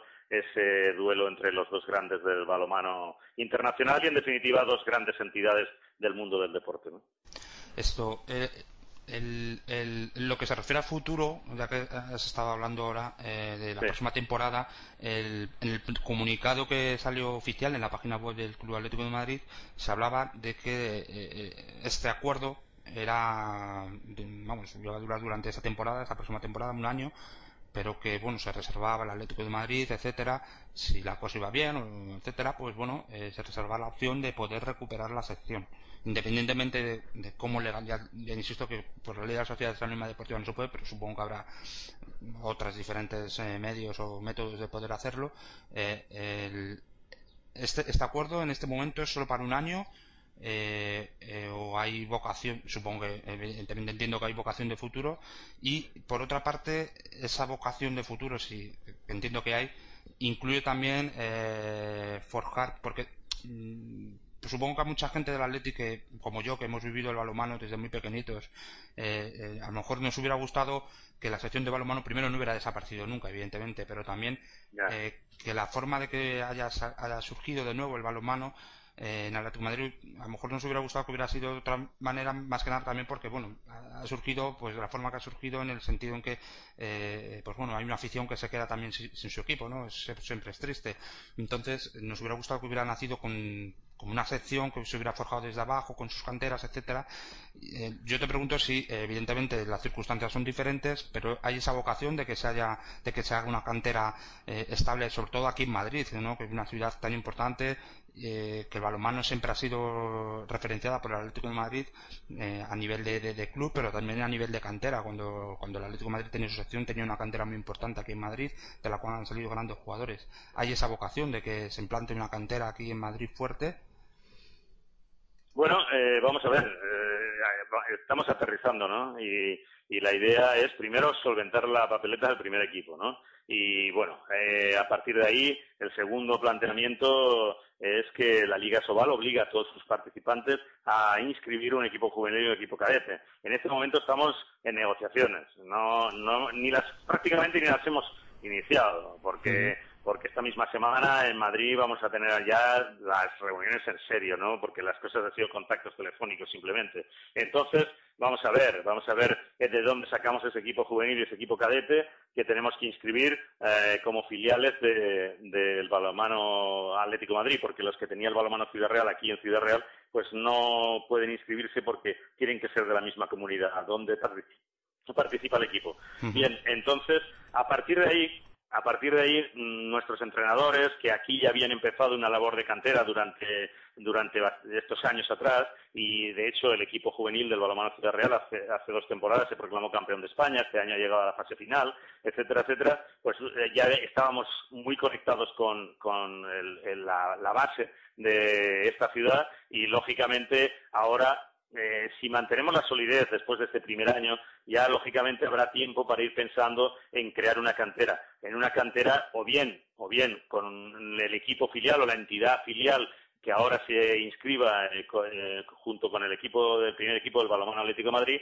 o bien después, a partir de esta temporada, según la situación en la que quede eh, las dos entidades. Eh, la entidad que dirige Domingo Díaz de Mera, y que es el Balomano Neptuno, ahora Balomano Atlético de Madrid para esta próxima temporada, y la entidad que preside Enrique Cerezo y cuyo consejero delegado Miguel Ángel Gil nos ha dado todas las garantías de cara al futuro. ¿no? Entonces, vamos a ver lo que sucede después de esta temporada. La nota del Atlético de Madrid fue escueta, pero, pero lógicamente el ánimo es de seguir, porque el paso, una entidad como el Atlético de Madrid no da un paso para solo un año, ¿no? El, año es en esta situación actual luego, pero la, la, intención, lógicamente, es de seguir. Y, y, si hay una buena respuesta, que la habrá, porque el aficionado Atlético Madrid no nos va a dejar solos. Y el equipo es grande, el equipo es poderoso, el equipo tiene que conseguir éxitos deportivos, lógicamente, si luego hay otra fórmula para que este equipo se mantenga al lado del Atlético Madrid vistiendo sus colores y luciendo su marca, lógicamente ya veremos de qué manera se firma ese nuevo acuerdo, pero lógicamente yo creo que la relación Atlético de Madrid y el balomano, eh, llamemos Neptuno y balomano Atlético de Madrid, pues eh, va a ser duradera y ojalá pues eh, de nuevo la, afición rojiblanca tenga un equipo para tiempo, para años. Y si eso se cumple, pues a lo mejor sí, a lo mejor ya iremos trabajando desde la entidad para que de nuevo poquito a poco vayan surgiendo unos equipos juveniles y cadetes, etcétera, para que la base vuelva a reverdecer. Pero eso de momento está un poquito más lejos. Ahora de momento tenemos que aterrizar prácticamente en Madrid. Estamos a caballo de Ciudad Real y Madrid. Vamos a ver cómo se dan las cosas y en un futuro, pues lógicamente, siempre todos los entrenadores y todos los equipos miran en los niños, miran en los jóvenes, porque en definitiva es el futuro y es lo que de verdad hace que se, se solvente una entidad, se tenga solidez, ¿no? se haga, tenga cimientos, porque sin cantera y sin base, eh, siempre con el talonario por delante, al final los equipos no tienen, no tienen duración, ¿no? no tienen campo de acción y por lo tanto yo creo que si el equipo se, se consolida, al final la cantera es irremediable, ¿no? Y además que es bonito trabajar con ella. Claro.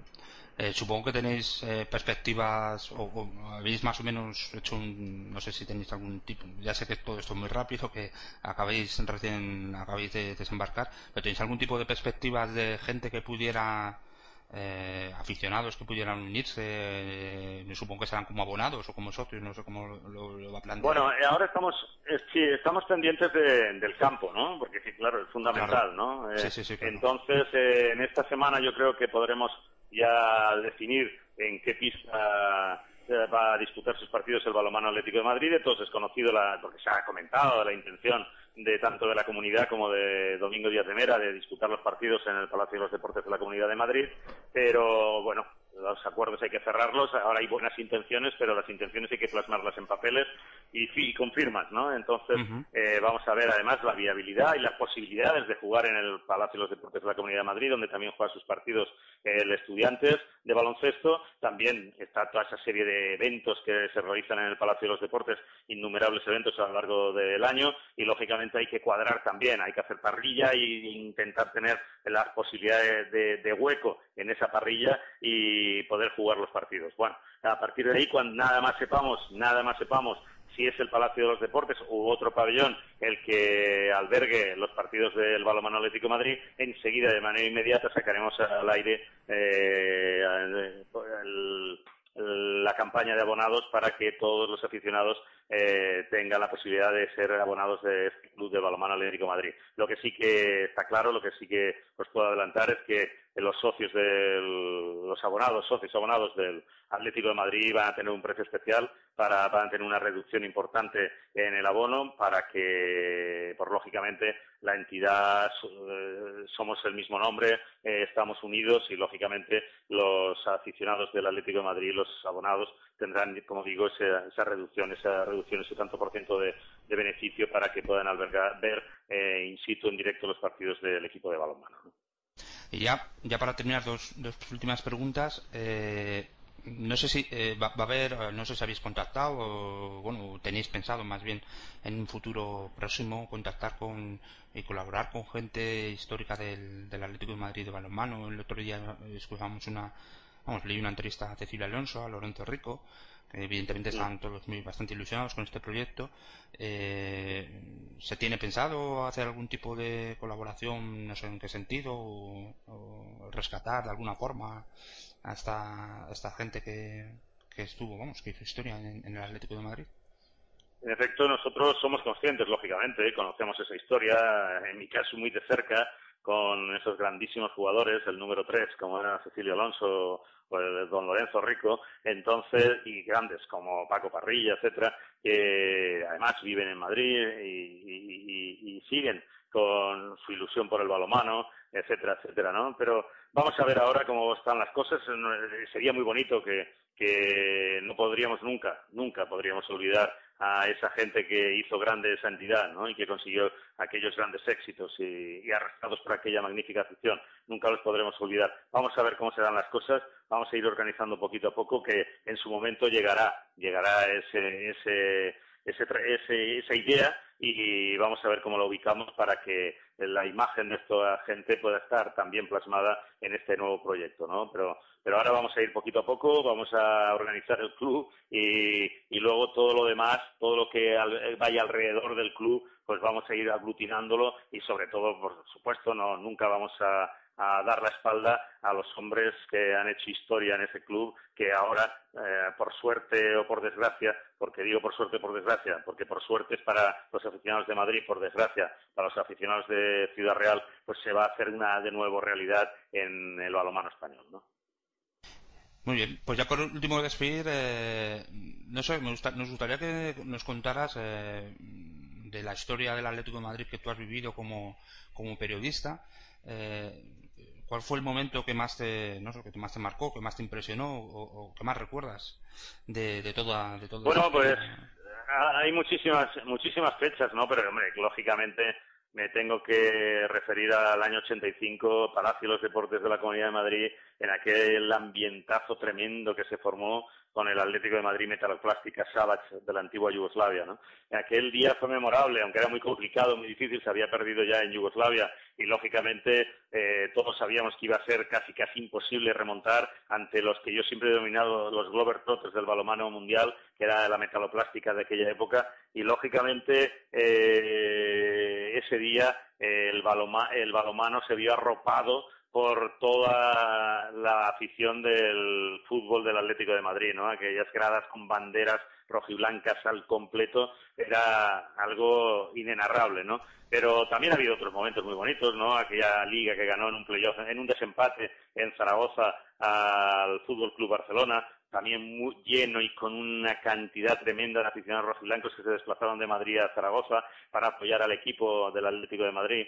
Hay momentos importantes, en Magariños siempre, siempre se recuerdan con, con ilusión, con nostalgia, aquellas mañanas de Magariños, ¿no? Eh, que yo venía desde Barcelona, porque en aquella época yo vivía en Barcelona y venía venía a transmitir los partidos, pero tenían un, sabor especial, ¿no? En Magariños, cuando venían los aficionados, los más ruidosos que se ponían allí en una zona que estaban de pie, en una esquina y del Magariños antiguo y lógicamente allí pues eh, con los balconcillos etcétera pues había un ambiente eh, muy bonito las mañanas de los domingos y, y, bueno son cosas que quedan en el recuerdo y aquel equipo murió desgraciadamente eh, pues ya casi prácticamente 20 años porque luego yo no cuento ya el deambular por la periferia de Madrid del nombre del Atlético de Madrid, sino yo me quedé cuando dejó Magariños, que es cuando de verdad, de verdad, casi casi el equipo dejó de existir, ¿no? Eh, a partir de ahí, después de esos 20 años, Madrid eh, quedó huérfano de un gran equipo, de un gran equipo, porque hay que decir que Madrid tiene mucho balonmano, hay muchísimas jóvenes, muchísimos equipos en Madrid y zonas alrededor de Madrid, hay muchos aficionados al balonmano y todos esos son los que ahora este equipo, el Balomano Atlético de Madrid, esta plantilla que se ha gestado en, Ciudad Real, esta grandísima plantilla tiene que hacer, eh, tiene que reunir en torno a ella, ¿no? Yo sé que ha habido equipos como el Alcobendas que ha estado en la División de Honor, ha estado en la Liga Sobal, pero lo que le faltaba a Madrid es Madrid Capital tener un grandísimo equipo, ¿no? un, equipo de máximo nivel. Ahora llega ese equipo, a pesar que sea a base del sacrificio de otro, pero lógicamente ese sacrificio ha sido inevitable y Madrid ahora va a disfrutar con este, eh, con este eh, festival de balomano eh, porque va a ser todo un espectáculo el que, el que ofrecen eh, estos jugadores, esta plantilla dirigida por Talandu Sebaif. Yo creo que para Madrid es una suerte, a pesar de que lógicamente nunca nos podremos olvidar de que el sacrificio ha sido para Ciudad Real, ¿no? Pero, pero ni Domingo Díaz Mera es el culpable aquí, eh, aunque le acusen con el, dedo directamente a él, ni nosotros ni nadie hemos querido irnos de Ciudad Real por capricho, por el hecho de ir a ser más grandes en Madrid y llevar el balonmano a Madrid. Simplemente que nos hemos visto abocados a irremediablemente a una salida de esta ciudad por falta de apoyos de toda índole, tanto políticos como empresariales. ahora es un nuevo proyecto y mirando desde ahora, un proyecto apasionante. Muy bien, pues simplemente daros una idea. Eh, si vais a hacer presentación del equipo o algo así, hacerla en el Magariño. No sería, eh, no creo que haya mejor sitio para iniciar una nueva andadura de este tipo. Así que, pues bueno, Es, una, es una bonita idea también, sí, lógicamente. Nosotros tenemos intención, efectivamente, de hacer una presentación a primeros de septiembre. Nosotros, el equipo va a viajar a Alemania la última semana. La pretemporada está centrada en Ciudad Real 10 días. Eh, Posteriormente el equipo marcha, como es habitual, a Sierra Nevada durante 12 días hacer entrenamientos en altura, entrenamiento físico en altura y, juega los únicos partidos de pretemporada en Alemania y, en, ya en la vuelta en Cuenca. Hacemos un torneo frente a Hannover, luego también está el Cimos Koper de Eslovenia, el Skiern de Dinamarca el Magdeburgo de Alemania y lógicamente después el día 31 de agosto jugamos en Cuenca un partido amistoso con motivo del traspaso del jugador Juanjo Fernández, el chaval Juanjo Fernández, a la entidad conquense y ya a partir del 31 ya a trabajar para que el día 4 juguemos la Supercopa frente al Fútbol Club Barcelona. Bien, en esa última, esa semana última de agosto, primera de septiembre, eh, sí que se va a hacer la presentación del equipo. Antes haremos también en Madrid una presentación del nuevo jugador de este equipo, del Balomano Atlético de Madrid, el gigante danés de 2-12, Nikolai Markusen, que va a ser eh, una de las grandes figuras de este equipo y, e imagino que puede ser una de las grandes revelaciones del balonmano europeo esta próxima temporada y este también haremos su presentación oficial en Madrid. Pero eso todavía nos queda tiempo y, y ahora simplemente trabajar, trabajar y trabajar. Nos vamos a quedar sin vacaciones, pero bueno, con todo el gusto del mundo para cuando empiece la temporada estar todo, todo preparado y dispuesto para que el espectáculo de este equipo comience y entremos por la puerta grande en Madrid. Muy bien, pues evidentemente. Eh, pues nada, pues muchísimas gracias por habernos atendido, Luis Miguel, y solo desearos la mayor de las suertes. A vosotros y estamos a vuestra disposición para cuando queráis. Venga, pues muy bien, muchas gracias. Muchas gracias, buenas tardes. Bueno, pues, eh, pues ahí estaba la entrevista de, de Mariano a, Luis Miguel López. Eh, Mariano, muchas gracias por haber hecho por haber hecho la entrevista. Queríamos haber estado los demás, pero por, por diferentes motivos pues no hemos podido. Pero bueno, yo creo que ha sido muy informativo, ¿no? Y que es un tema que, que ya decimos, no es, no es de fútbol, pero afecta, afecta a los atléticos, pese a que todavía no se ha recuperado, no, no es lo que, lo que queríamos que sería que, se recuperase la sección en sí del balonmano, ¿no? Que hubiera una sección y no ya no solo un equipo profesional, ¿no? Hombre, eh, eh, yo, como habéis podido escuchar en la entrevista, Luis Miguel López hace hincapié sobre todo en que eh, se supone que es porque vamos en principio el patrocinio o el acuerdo de colaboración es por un año eh, de hecho en la, en la propia en la, en la propia nota del club que mencionamos en la entrevista eh, ellos dicen que un año y que si va bien pues que se seguirá con o se reemplazará incluso recuperar la sección ya veremos en qué eh, si se hace en, qué modalidad de la asociación anónima deportiva pero pero Luis Miguel López incide mucho en eso, que un club como el Atlético de Madrid, pues que no va a poner toda la carne en el asador, etcétera, ni, ni va a dejar este tipo de colaboración para que solo fuera por un año. Entonces, bueno, vamos a ver. A mí ya te digo que eh, eh, no me gusta la forma en la que se ha hecho. Evidentemente, recuperar la sección de balmano sí, pero no así, no así de esta forma. Eh, lo que debería hacerse ahora eh, y que es algo que, por lo que hemos oído en la entrevista, tampoco está muy asegurado, es que se asiente una estructura eh, eh, vertical, es decir, que, que, no solo sea una estructura de equipo de élite en, en, del Atlético de Madrid, sino que se, que se aproveche para asentar una estructura de cantera eh, en Madrid hay muchos clubes de, a nivel de mm, divisiones inferiores y de, sobre todo de cantera. Hay mucha gente que juega la mano, como ha dicho Luis Miguel López. Tenemos, por ejemplo, Colegio Maravillas, que de ahí ha salido mucha gente, muchos jugadores, etcétera. Entonces, eh, si esto sirve para que se recupere la sección, pero de una forma eh, absolutamente 100%, que se dé a prioridad absoluta a la cantera, etcétera, pues bueno, eh, para algo habrá servido tanto, tanto y para, algo, y para algo habrá servido haber dejado una ciudad sin balonmano, ¿no? Sería interesante a lo mejor en otro programa hablar con Juan de Dios Romano o con, o con gente del Ciudad Real a ver cómo, qué piensan de esto, ¿no? Porque, sí, claro, eh, no sé, puntos de vista, ¿no? Sí, es tener otro punto de vista, el, punto de vista de Juan de Dios Román como una persona que ha, que ha vivido el balonmano, ¿no? Eh, bueno, ha sido, lo ha sido todo en el Atlético de Madrid, ha sido absolutamente todo. Entonces sería interesante ver cómo como figura central de lo que ha sido el Atlético Madrid, la sección del Atlético Madrid de balonmano histórica, y también como presidente de la Federación de, de, Balonmano Española, de la Federación Española de Balonmano. Sería muy interesante.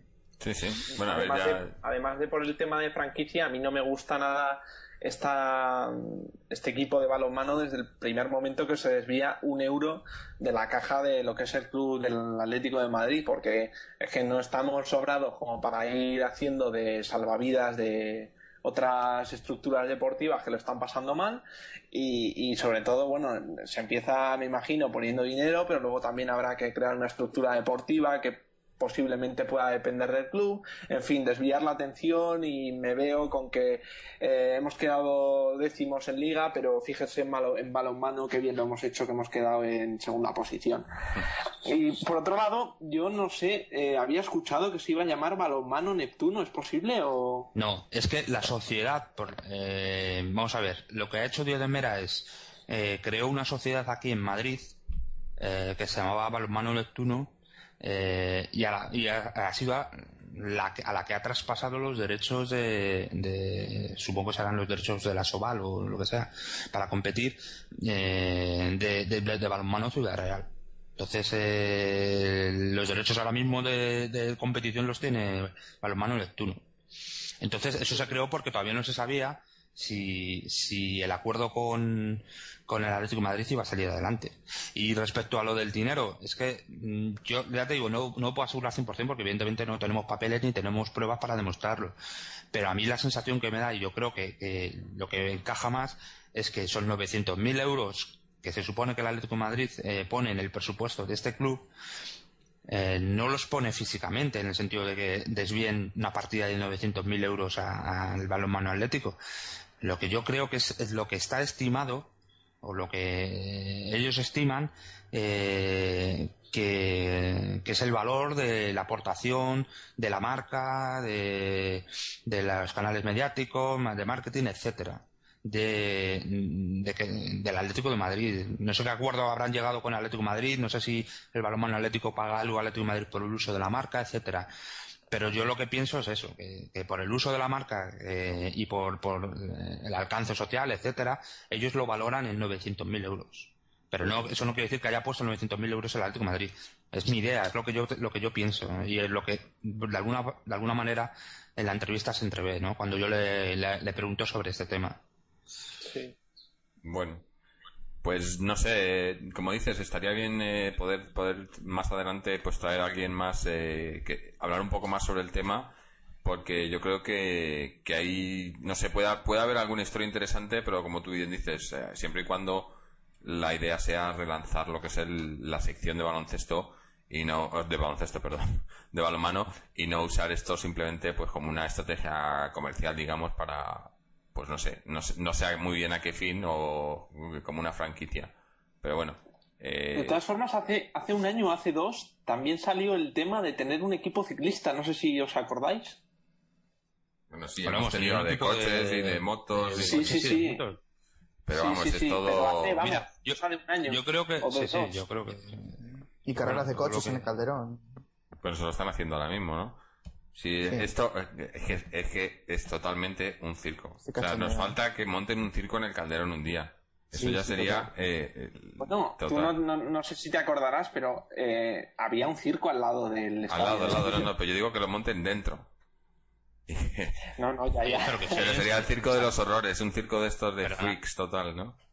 Tampoco estamos así, porque yo me acuerdo cuando, cuando antes de que eh, re- eh, recalificaran los terrenos que están en- en- junto al Calderón, eh, no sé si os acordáis que en, en- en el fondo sur había un solar bastante grande y que allí era donde aparcaban los coches.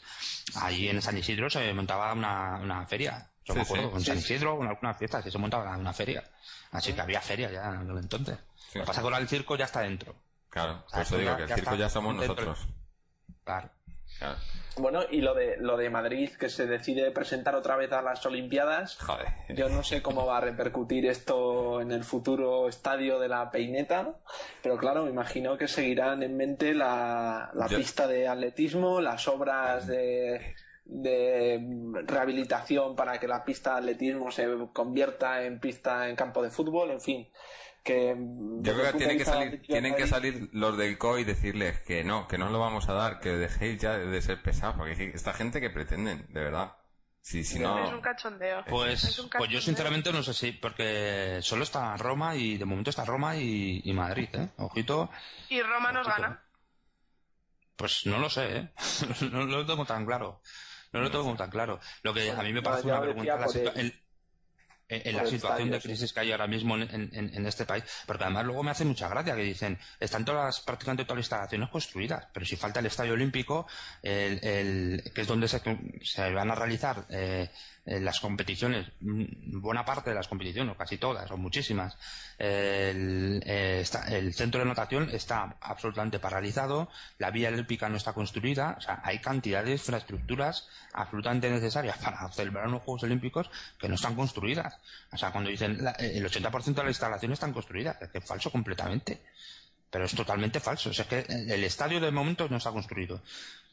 Y, y espérate que va para cuando se construya. A mí lo único miedo que me da de esto es que eh, es como una huida hacia adelante y que puede servir de excusa para seguir con el tema de la peineta y de irnos a la peineta. Y en el caso de que ganase Madrid, pues evidentemente, eh, pero es que es que da lo mismo. Es que yo no sé, yo sinceramente no, sé qué esperan, no sé, no sé qué, esperan conseguir. Eh, mm, en este entorno de crisis, de, de- de- de crisis económica, de crisis financiera, etcétera. Yo sinceramente me parece, me parece algo brutal. Una irresponsabilidad tremenda, pero bueno.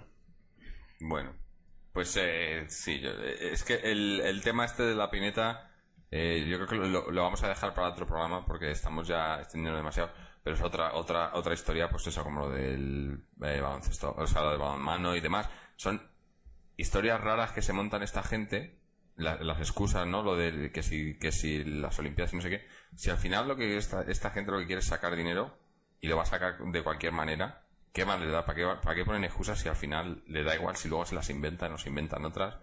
Y al fin y al cabo lo que hacen No, es no, llevarse pero- dinero porque no sé si os ac- yo, yo me acuerdo cuando, cuando, eh, la cuando se habló primero de, de- de irse del calderón, de vender el calderón y hacer la pineta, bueno, era la panacea, o sea, nos iban a traer, iban a realizar no sé cuántos fichajes, iban a hacer el mejor estadio de Europa, iban a tal, iban a sacar, iban a pagar eh, no sé cuánto por ciento de la deuda. ¿Dónde está todo eso? Y- Pero claro, pero es que vamos a ver, el- algún día, si queréis, hacemos un monográfico sobre sí, eso. sí, por es eso digo que hay que hacer algo programa. absolutamente increíble eh, eh, eh, cómo uno es que vamos a ver lo que hay que tener en cuenta y eh, es en el en el en, en el intervalo temporal en, en el tiempo en el que se realizó la operación la operación eh, sale con unos números merced a la valoración de unos terrenos eh, en pleno auge de la buru- o sea, en, en- en precios máximos de la burbuja inmobiliaria en España infra- o sea, de- sobre esos precios y eh, un sobreprecio sobre esos precios sí. porque claro tú valoras eh, a 30 de diciembre, pero valoras que vas a vender esos edificios eh, tres años más tarde y valoras que el, sobreprecio o el aumento de, valor de, esos terrenos habrá aumentado conforme se han ido aumentando en los últimos años. Es decir, que eh, no solo está valorado a precio de pico de burbuja, sino sobrevalorado a precio de pico de burbuja. Luego, entonces, se supone que, lo que iban a obtener por la venta de esos terrenos evidentemente, eh, con la crisis inmobiliaria que hay ahora mismo eh, y crediticia, etcétera, pues va a ser imposible. Entonces, eh, para, pero la operación en sí estaba montada para un montante impresionante y, lo que era raro es que el Atlético de Madrid, en eso, en los números que se está manejando, ganase tampoco. Era, era bastante raro. Sí, sí. pero bueno, lo que dices, yo creo que haremos otro no, no sé si un especial, pero sí hablar más detenidamente de esto en otro programa porque es que es, eh, eh, es otro, otro, otro chiste de esta gente. Pero bueno, eh, volviendo al, a lo que es el, programa de hoy, yo creo que vamos a ir ya terminando. Ya hemos hablado, pues eso, de la actualidad del primer equipo, que no es mucha. Como, como hemos dicho, seguimos, seguiremos esperando a ver qué pasa con el, con el caso Agüero y demás, que me imagino que hasta que no termine la Copa América o, o, elimine a Argentina no se sabrá más en concreto, pero yo creo que ni eso es lo que se comenta, pues yo creo que ni eso, yo creo que van a dejarlo hasta el final.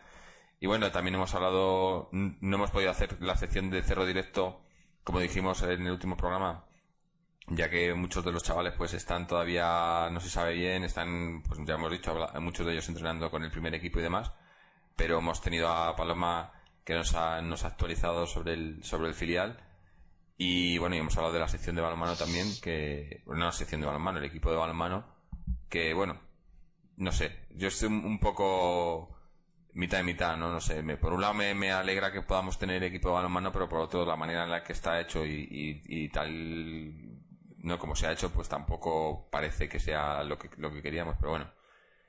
Y bueno, también, eh, una vez más, como hago en todos los programas, recordaros que a los que nos escucháis, eh, estáis suscritos eh, en, el, en el iPhone y demás, que tenemos nuestra página web donde nos podéis encontrar, www.atleti.com, donde podéis bajaros todos los programas, comentar y demás, y también acceder a nuestras cuentas de, de Twitter y Facebook, donde, donde hay bastante actividad, sobre todo en el Twitter últimamente ya venimos diciéndolo unas cuantas semanas, unos cuantos programas atrás, pero yo creo que es un, medio bastante bueno y, se, sacan bastantes noticias por ahí. Y bueno, y también seguimos eh, siendo por, caso oficial de, Radio Agua Eh, y ya que hablamos de Radio Agua mandar un saludo a, a David, que, iba a haber estado hoy con nosotros, pero no ha podido, pero eh, va a estar eh, probablemente en el siguiente programa. Y bueno, no sé si, si tenéis alguno algo más que añadir antes de que cerremos o, yo creo que ya, ya hemos hablado bastante por hoy, ¿no? Bueno, pues parece que no hay más que añadir. En fin. Eh, está la gente en modo vacaciones, yo creo también, ¿no? Eh, ya, bueno, no sé, por allí lo tendréis bastante, está, está el clima bastante bien, ¿no? Aquí bastante frío, lluvioso y demás. Pero bueno, los que estéis de vacaciones que lo disfrutéis y los que no, pues ya las tendréis, ¿no? O ya las tendremos. Y bueno, eh, pues el siguiente programa lo haremos no sé cuándo, como ya dijimos o como hemos hecho este, cuando haya noticias suficientes o, historias que comentar que, merezcan la pena. Y bueno, no sé, porque la eliminatoria creo que se juega el, partido de ida, es el día 4 ¿no? de julio, o sea que todavía quedan buenas tres semanas para, para el primer partido. Pero no sabemos contra quién, ¿no? Todavía no se sabe contra quién. Se iba a saber, decían que, que el sorteo se hacía el viernes, pero aún así creo que es el sorteo de la ronda previa a la nuestra, me parece que es. O sea que creo que hay que esperar otra, otras dos semanas o algo así. O sea que prácticamente lo sabremos la semana antes.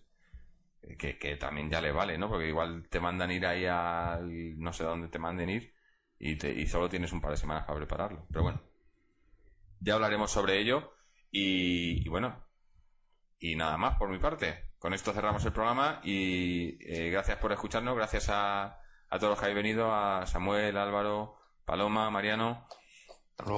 Y nos vemos. Ale... Vuelve maestro David.